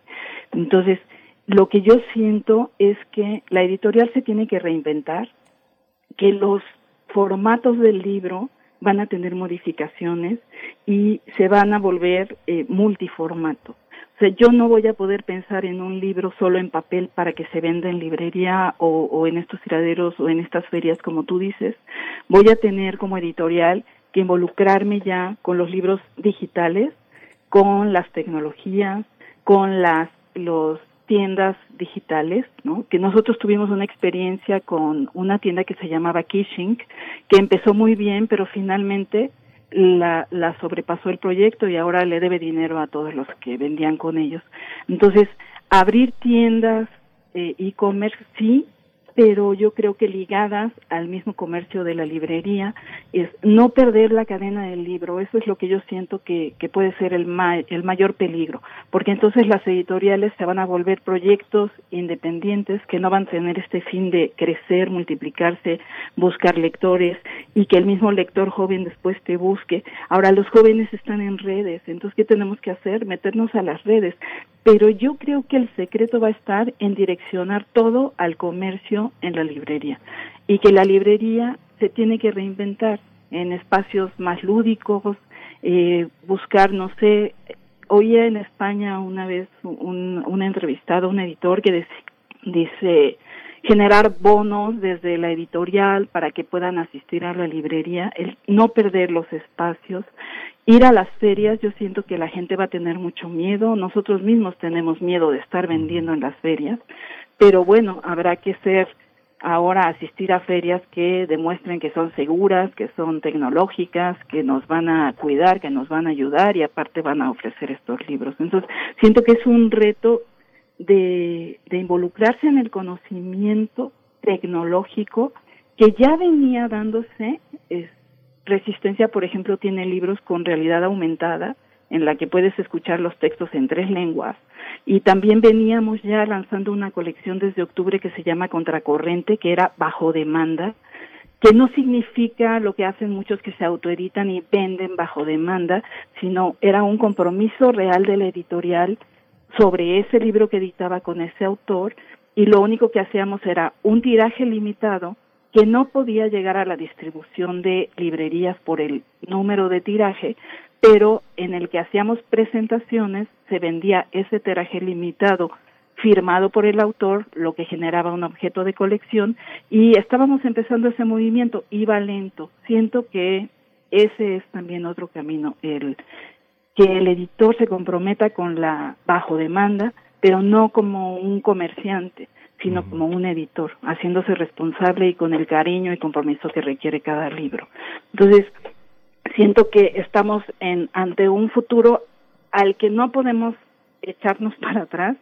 También hay otro problema, eh, los apoyos gubernamentales seguro existirán, pero hay problemas con editores que solo viven de de apoyos gubernamentales y que ya habían cerrado antes de COVID o que ya habían parado sus ediciones y que evidentemente pues el gobierno tiene que invertir ahorita en otras cosas, ¿no? Que serían de primera necesidad y habría que esperar esos apoyos mucho después y mucho menores. Entonces, no pueden el, el mundo editorial depender de estos apoyos ni justificar su, su fracaso en eso. Entonces, siento que sí tenemos un reto muy, muy difícil, pero que podemos seguir.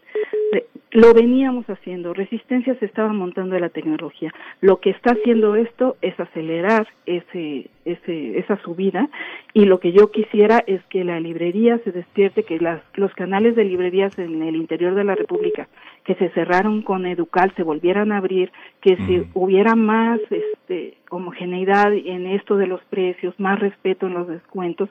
y como dice Lilia, sí, eso sería parte de trabajar como un gremio unido y apoyarnos a todos. Sí.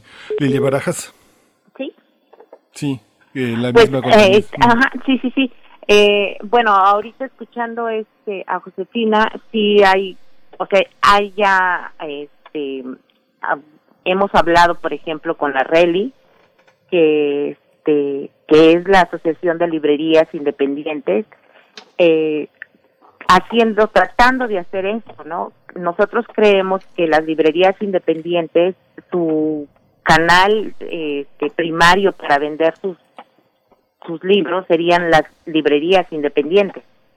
Entonces, este, hemos estado hablando con la Reli porque ellos están padeciendo, están padeciendo igual que nosotros, ¿no? Están cerradas, este, pero tienen una ventaja sobre las cadenas este, de librerías que la mayoría de la gente que atiende estas librerías son libreros, no son vendedores. Entonces, este es el canal propicio para vender todo todo el material que se produce dentro de de el gremio independiente.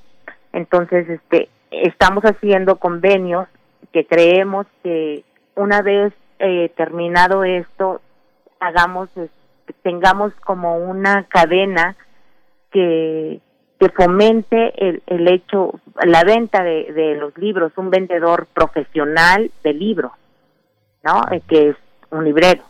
Entonces, este, eh, eh estamos haciendo acuerdos con ellos porque finalmente estas librerías son alrededor de 45 que se encuentran en todo el país. Entonces, este eso podría darnos un alcance mucho más grande con menos este requisitos. Claro que lo que hemos estado nosotros peleando y se pelea dentro del comité de la de, de independiente en la CANIEM es sobre el precio del libro el precio único del libro, es una ley que tendría que ser eh, aprobada y respetada, porque eso beneficia a, toda, a todo el ecosistema del libro. Desde, políticas públicas, o sea, ahora que estamos en esta coyuntura, hemos visto que todas esas políticas eh, que no se han este, mm, respetado podrían haber sido de ayuda en este tiempo. Entonces, este, por supuesto que todos queremos eh, pasar a, a, la cuestión de, de, de, lo digital y entonces quitarnos esa ese peso de encima. Eh, la los envíos para nosotros es, caro tanto para nosotros como para los eh, lectores, ¿no? Eh, digo, Correos de México es nosotros lo usamos, pero finalmente son tardados no no funciona como la mensajería y la gente digo en estos tiempos está acostumbrada de que si pide una cosa la quiere recibir al o sea una semana le parece demasiado no o sea viendo de todas estas plataformas si vemos a Amazon si vemos a Mercado Libre que te llega en dos días pues bueno la gente quiere que que que, que la respuesta sea inmediata. Es imposible para nosotros dar como ese servicio no sin un cargo. Entonces, este, no podemos hacer eso. Pero finalmente creo que, este, que es, es, es, una herramienta, o sea, eh, si quieres el libro y no puedes tenerlo porque no hay una librería cercana, este, lo pides por correo y bueno, tendrás que esperar. Sin embargo, creo que eh, si este este problema estuviera solucionado, la gente tendría como más mm, confianza de pedir las cosas, porque claro, si empieza, si pide un libro y y lo mandas por correos y correos puede tardar hasta un mes en enviarlo a Monterrey, pues entonces la gente empieza a tener desconfianza de las compras que pueda hacer por por internet, ¿no?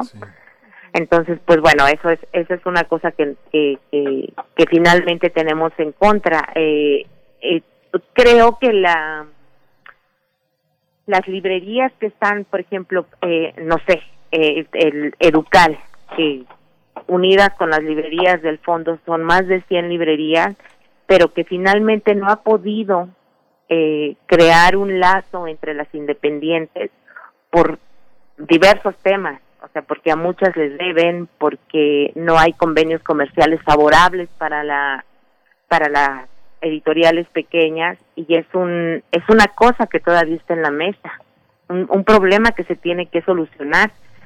Sin embargo, este pues lo que queda ahí o, o lo que trae de, de, de consecuencia es que la distribución pues no se hace ahí o sea, finalmente todos los independientes no podemos distribuir en ese canal, que sería idóneo, ¿no?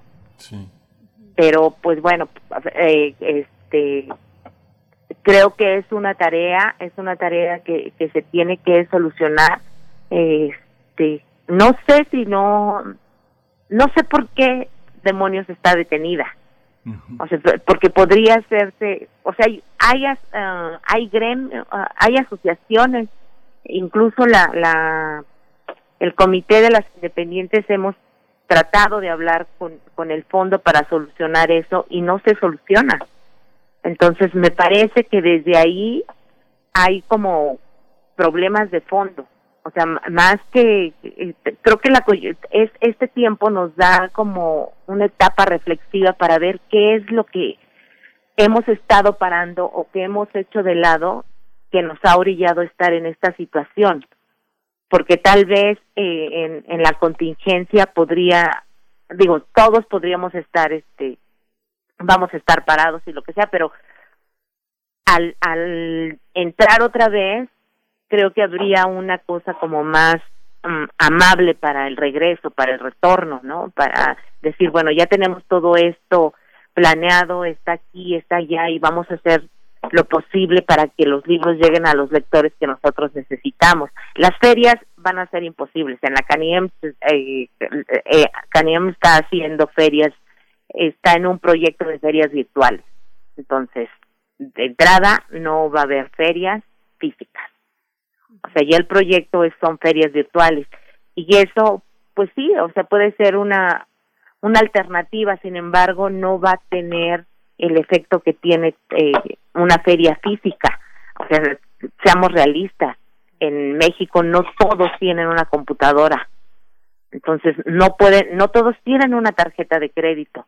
A la gente le da miedo eh, esa cuestión.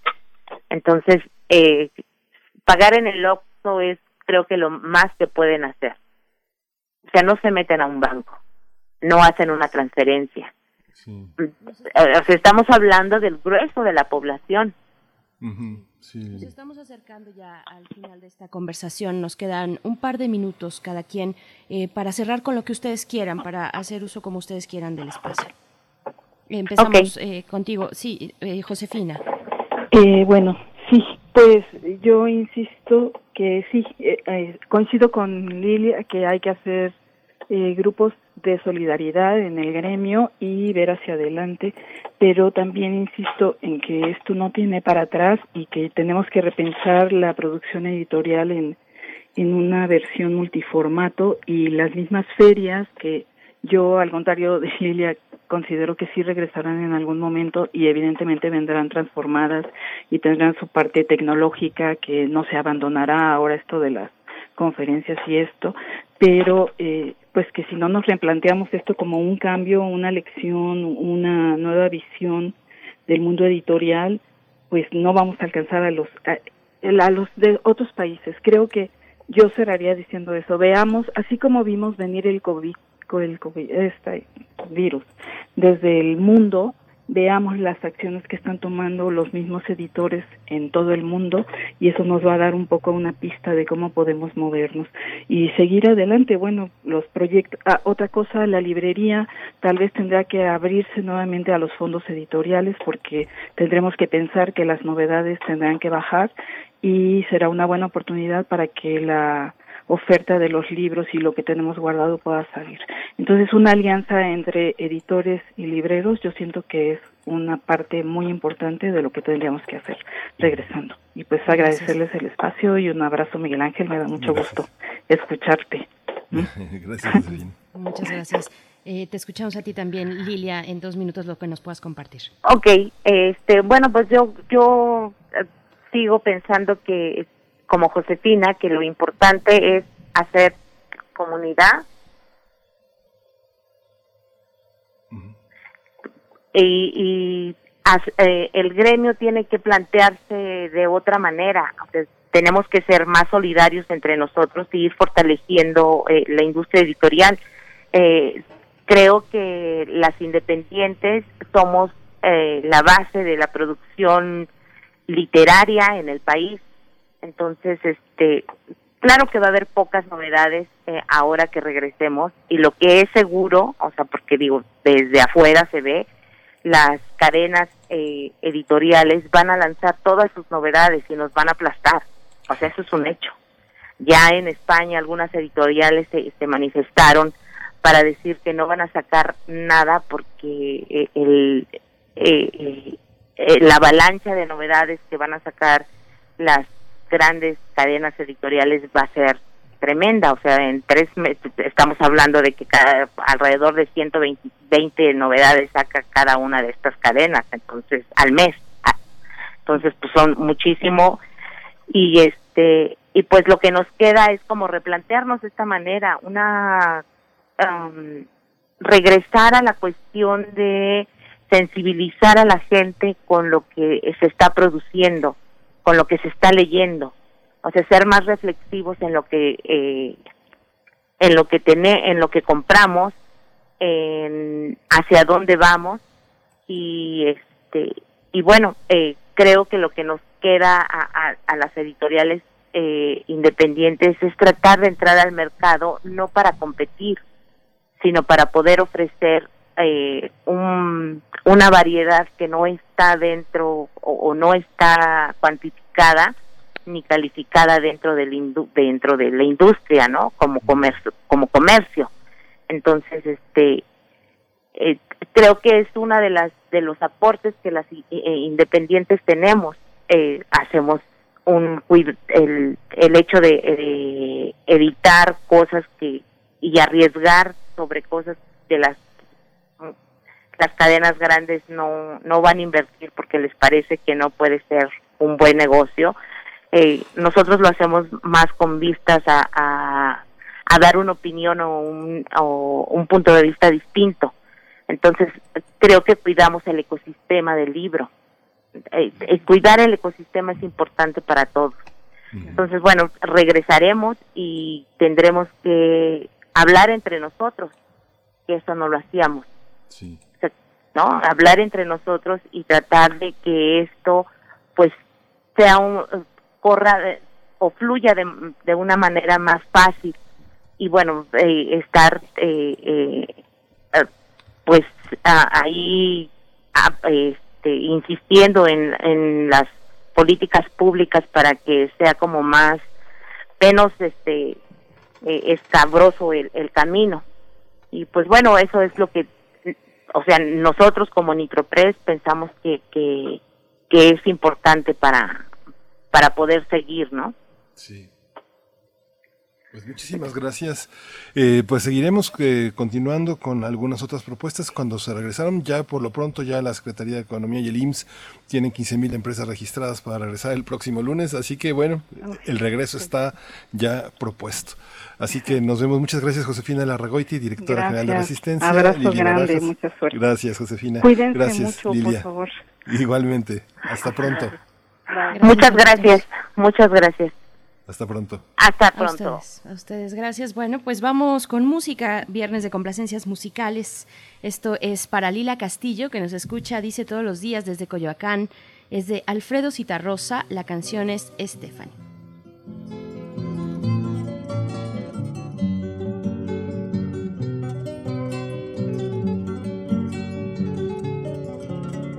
Stephanie, no hay dolor más atroz que ser feliz.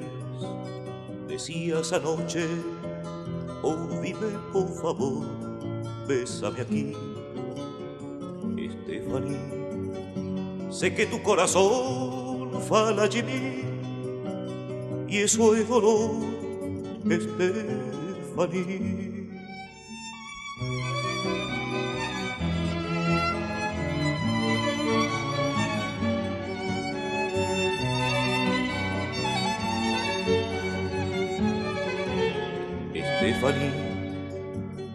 Yo ayer estaba solo y hoy también, pero en mi cama ha quedado el perfume de tu piel.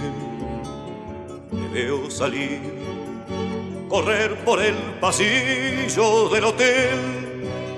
La vida es cruel. Stephanie,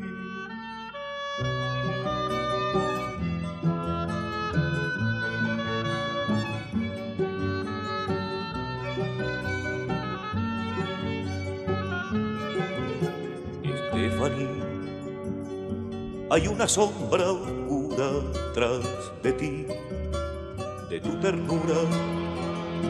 Recuerdo la mirada azul turquí, los pies calientes, tus palabras de amor en portugués, pero no a ti,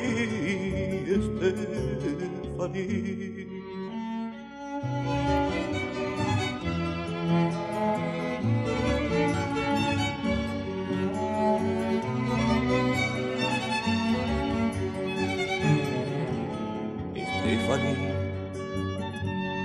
Saber si va a sobrevivir entre la gente el color de tu pelo, Stephanie. Primer movimiento. Hacemos comunidad. Estamos de vuelta eh, ya a pocos minutos de despedirnos, pero no sin antes hacerles una invitación para que se acerquen a el ACME, revista de medianoche, la revista virtual que será presentada este sábado, el día de mañana, 30 de mayo, a las 10 de la noche, durante el festival El Aleph. Eh, y pues bueno, para hablar al respecto está el maestro Luis Mario Moncada, él es coordinador de esta revista, el ACME, Revista de Medianoche, licenciado en teatro por la UNAM. Nos da mucho gusto conversar contigo, Luis Mario Moncada. Gracias por estar aquí. Cuéntanos, por favor. ¿Qué tal? ¿Cómo estás? Eh, pues, eh, así de bote pronto, Eh, pues el ACME, como decías, es una revista que nosotros hemos eh, anunciado como de medianoche, eh, que en realidad consiste en un performance que, que reúne a una serie de personalidades que nosotros hemos llamado un consejo de sabios. Es decir, que en medio de esta situación, que bueno, hay que recordar que el acné se define como el momento más crítico de la enfermedad, ¿no?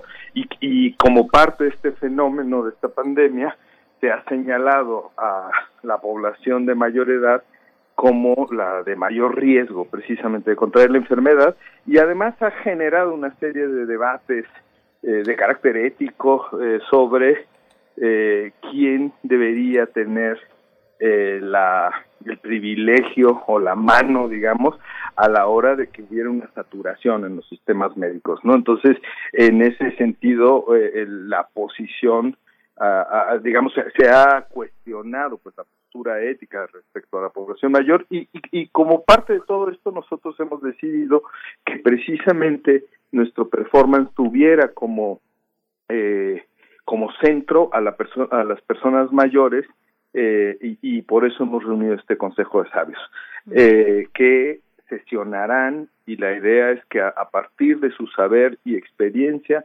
compartan con nosotros y con la población como un, un legado, por decir, simbólico de lo que ha sido su trayectoria y lo que y lo que desde su saber y experiencia precisamente, pero pero también de su asombro, porque al final de cuentas tienen el mismo asombro que nosotros frente a un hecho inédito, nos pueden transmitir, ¿no?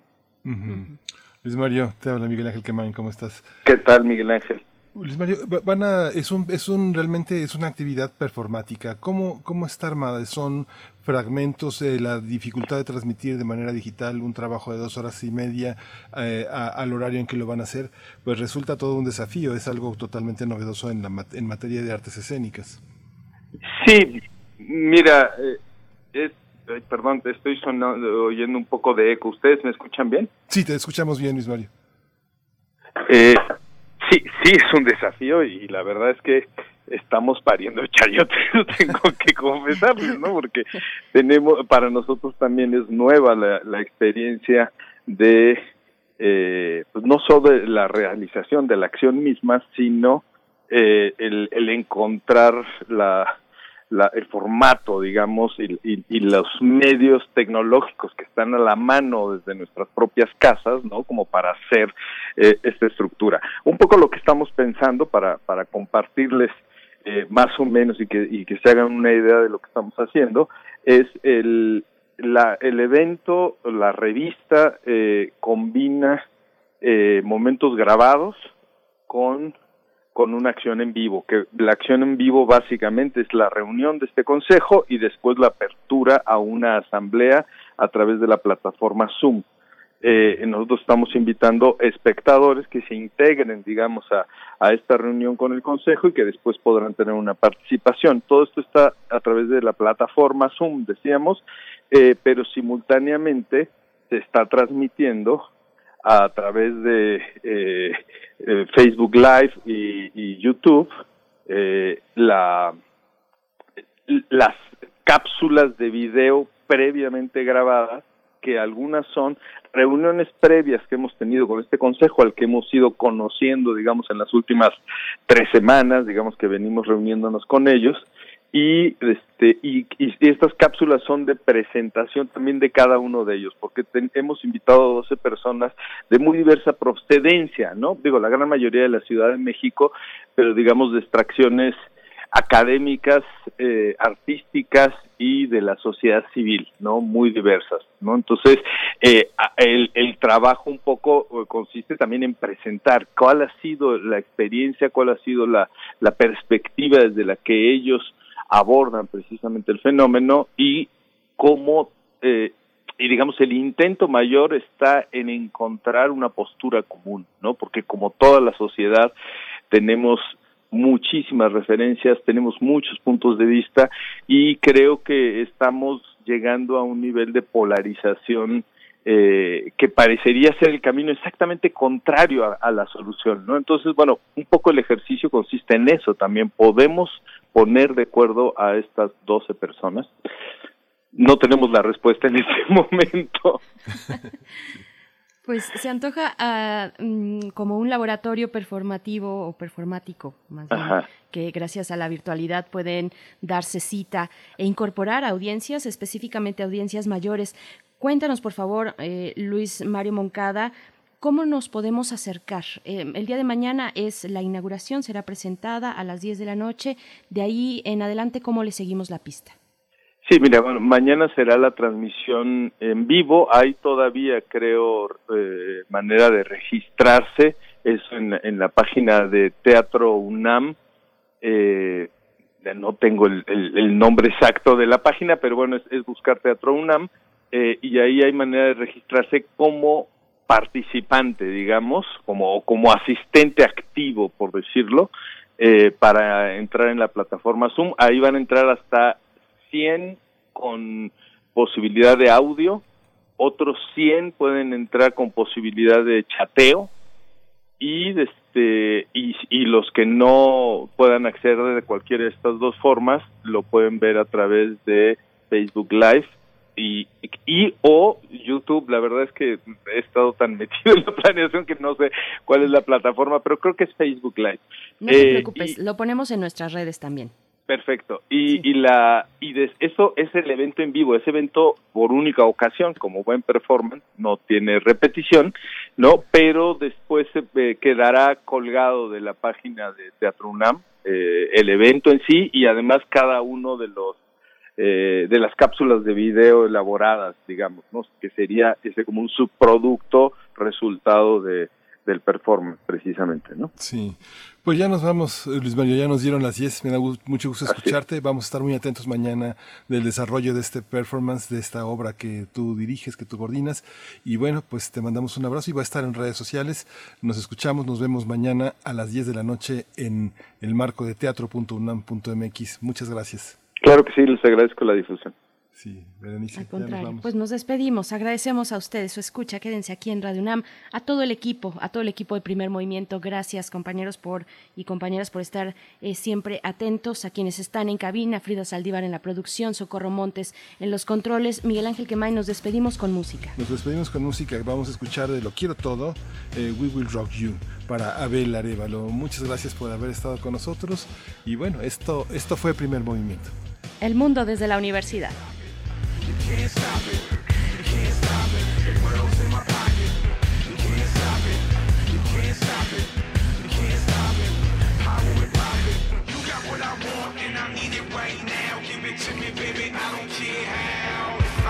Money with my left, got the world in my right pocket. Smoker, stoker, my right in between, counting my profits. Poker, faces I soak up the taste, this display of women on my sofa. Doing the type of things I love so much, but so what? I'm sleazy, it's not easy being Joe Smut. With more bucks than you can count, more than what's in your clutch. I could fund a small war and start a recession. A big dog, a boss hog. What I want is the question. I want it all. I want it all, I need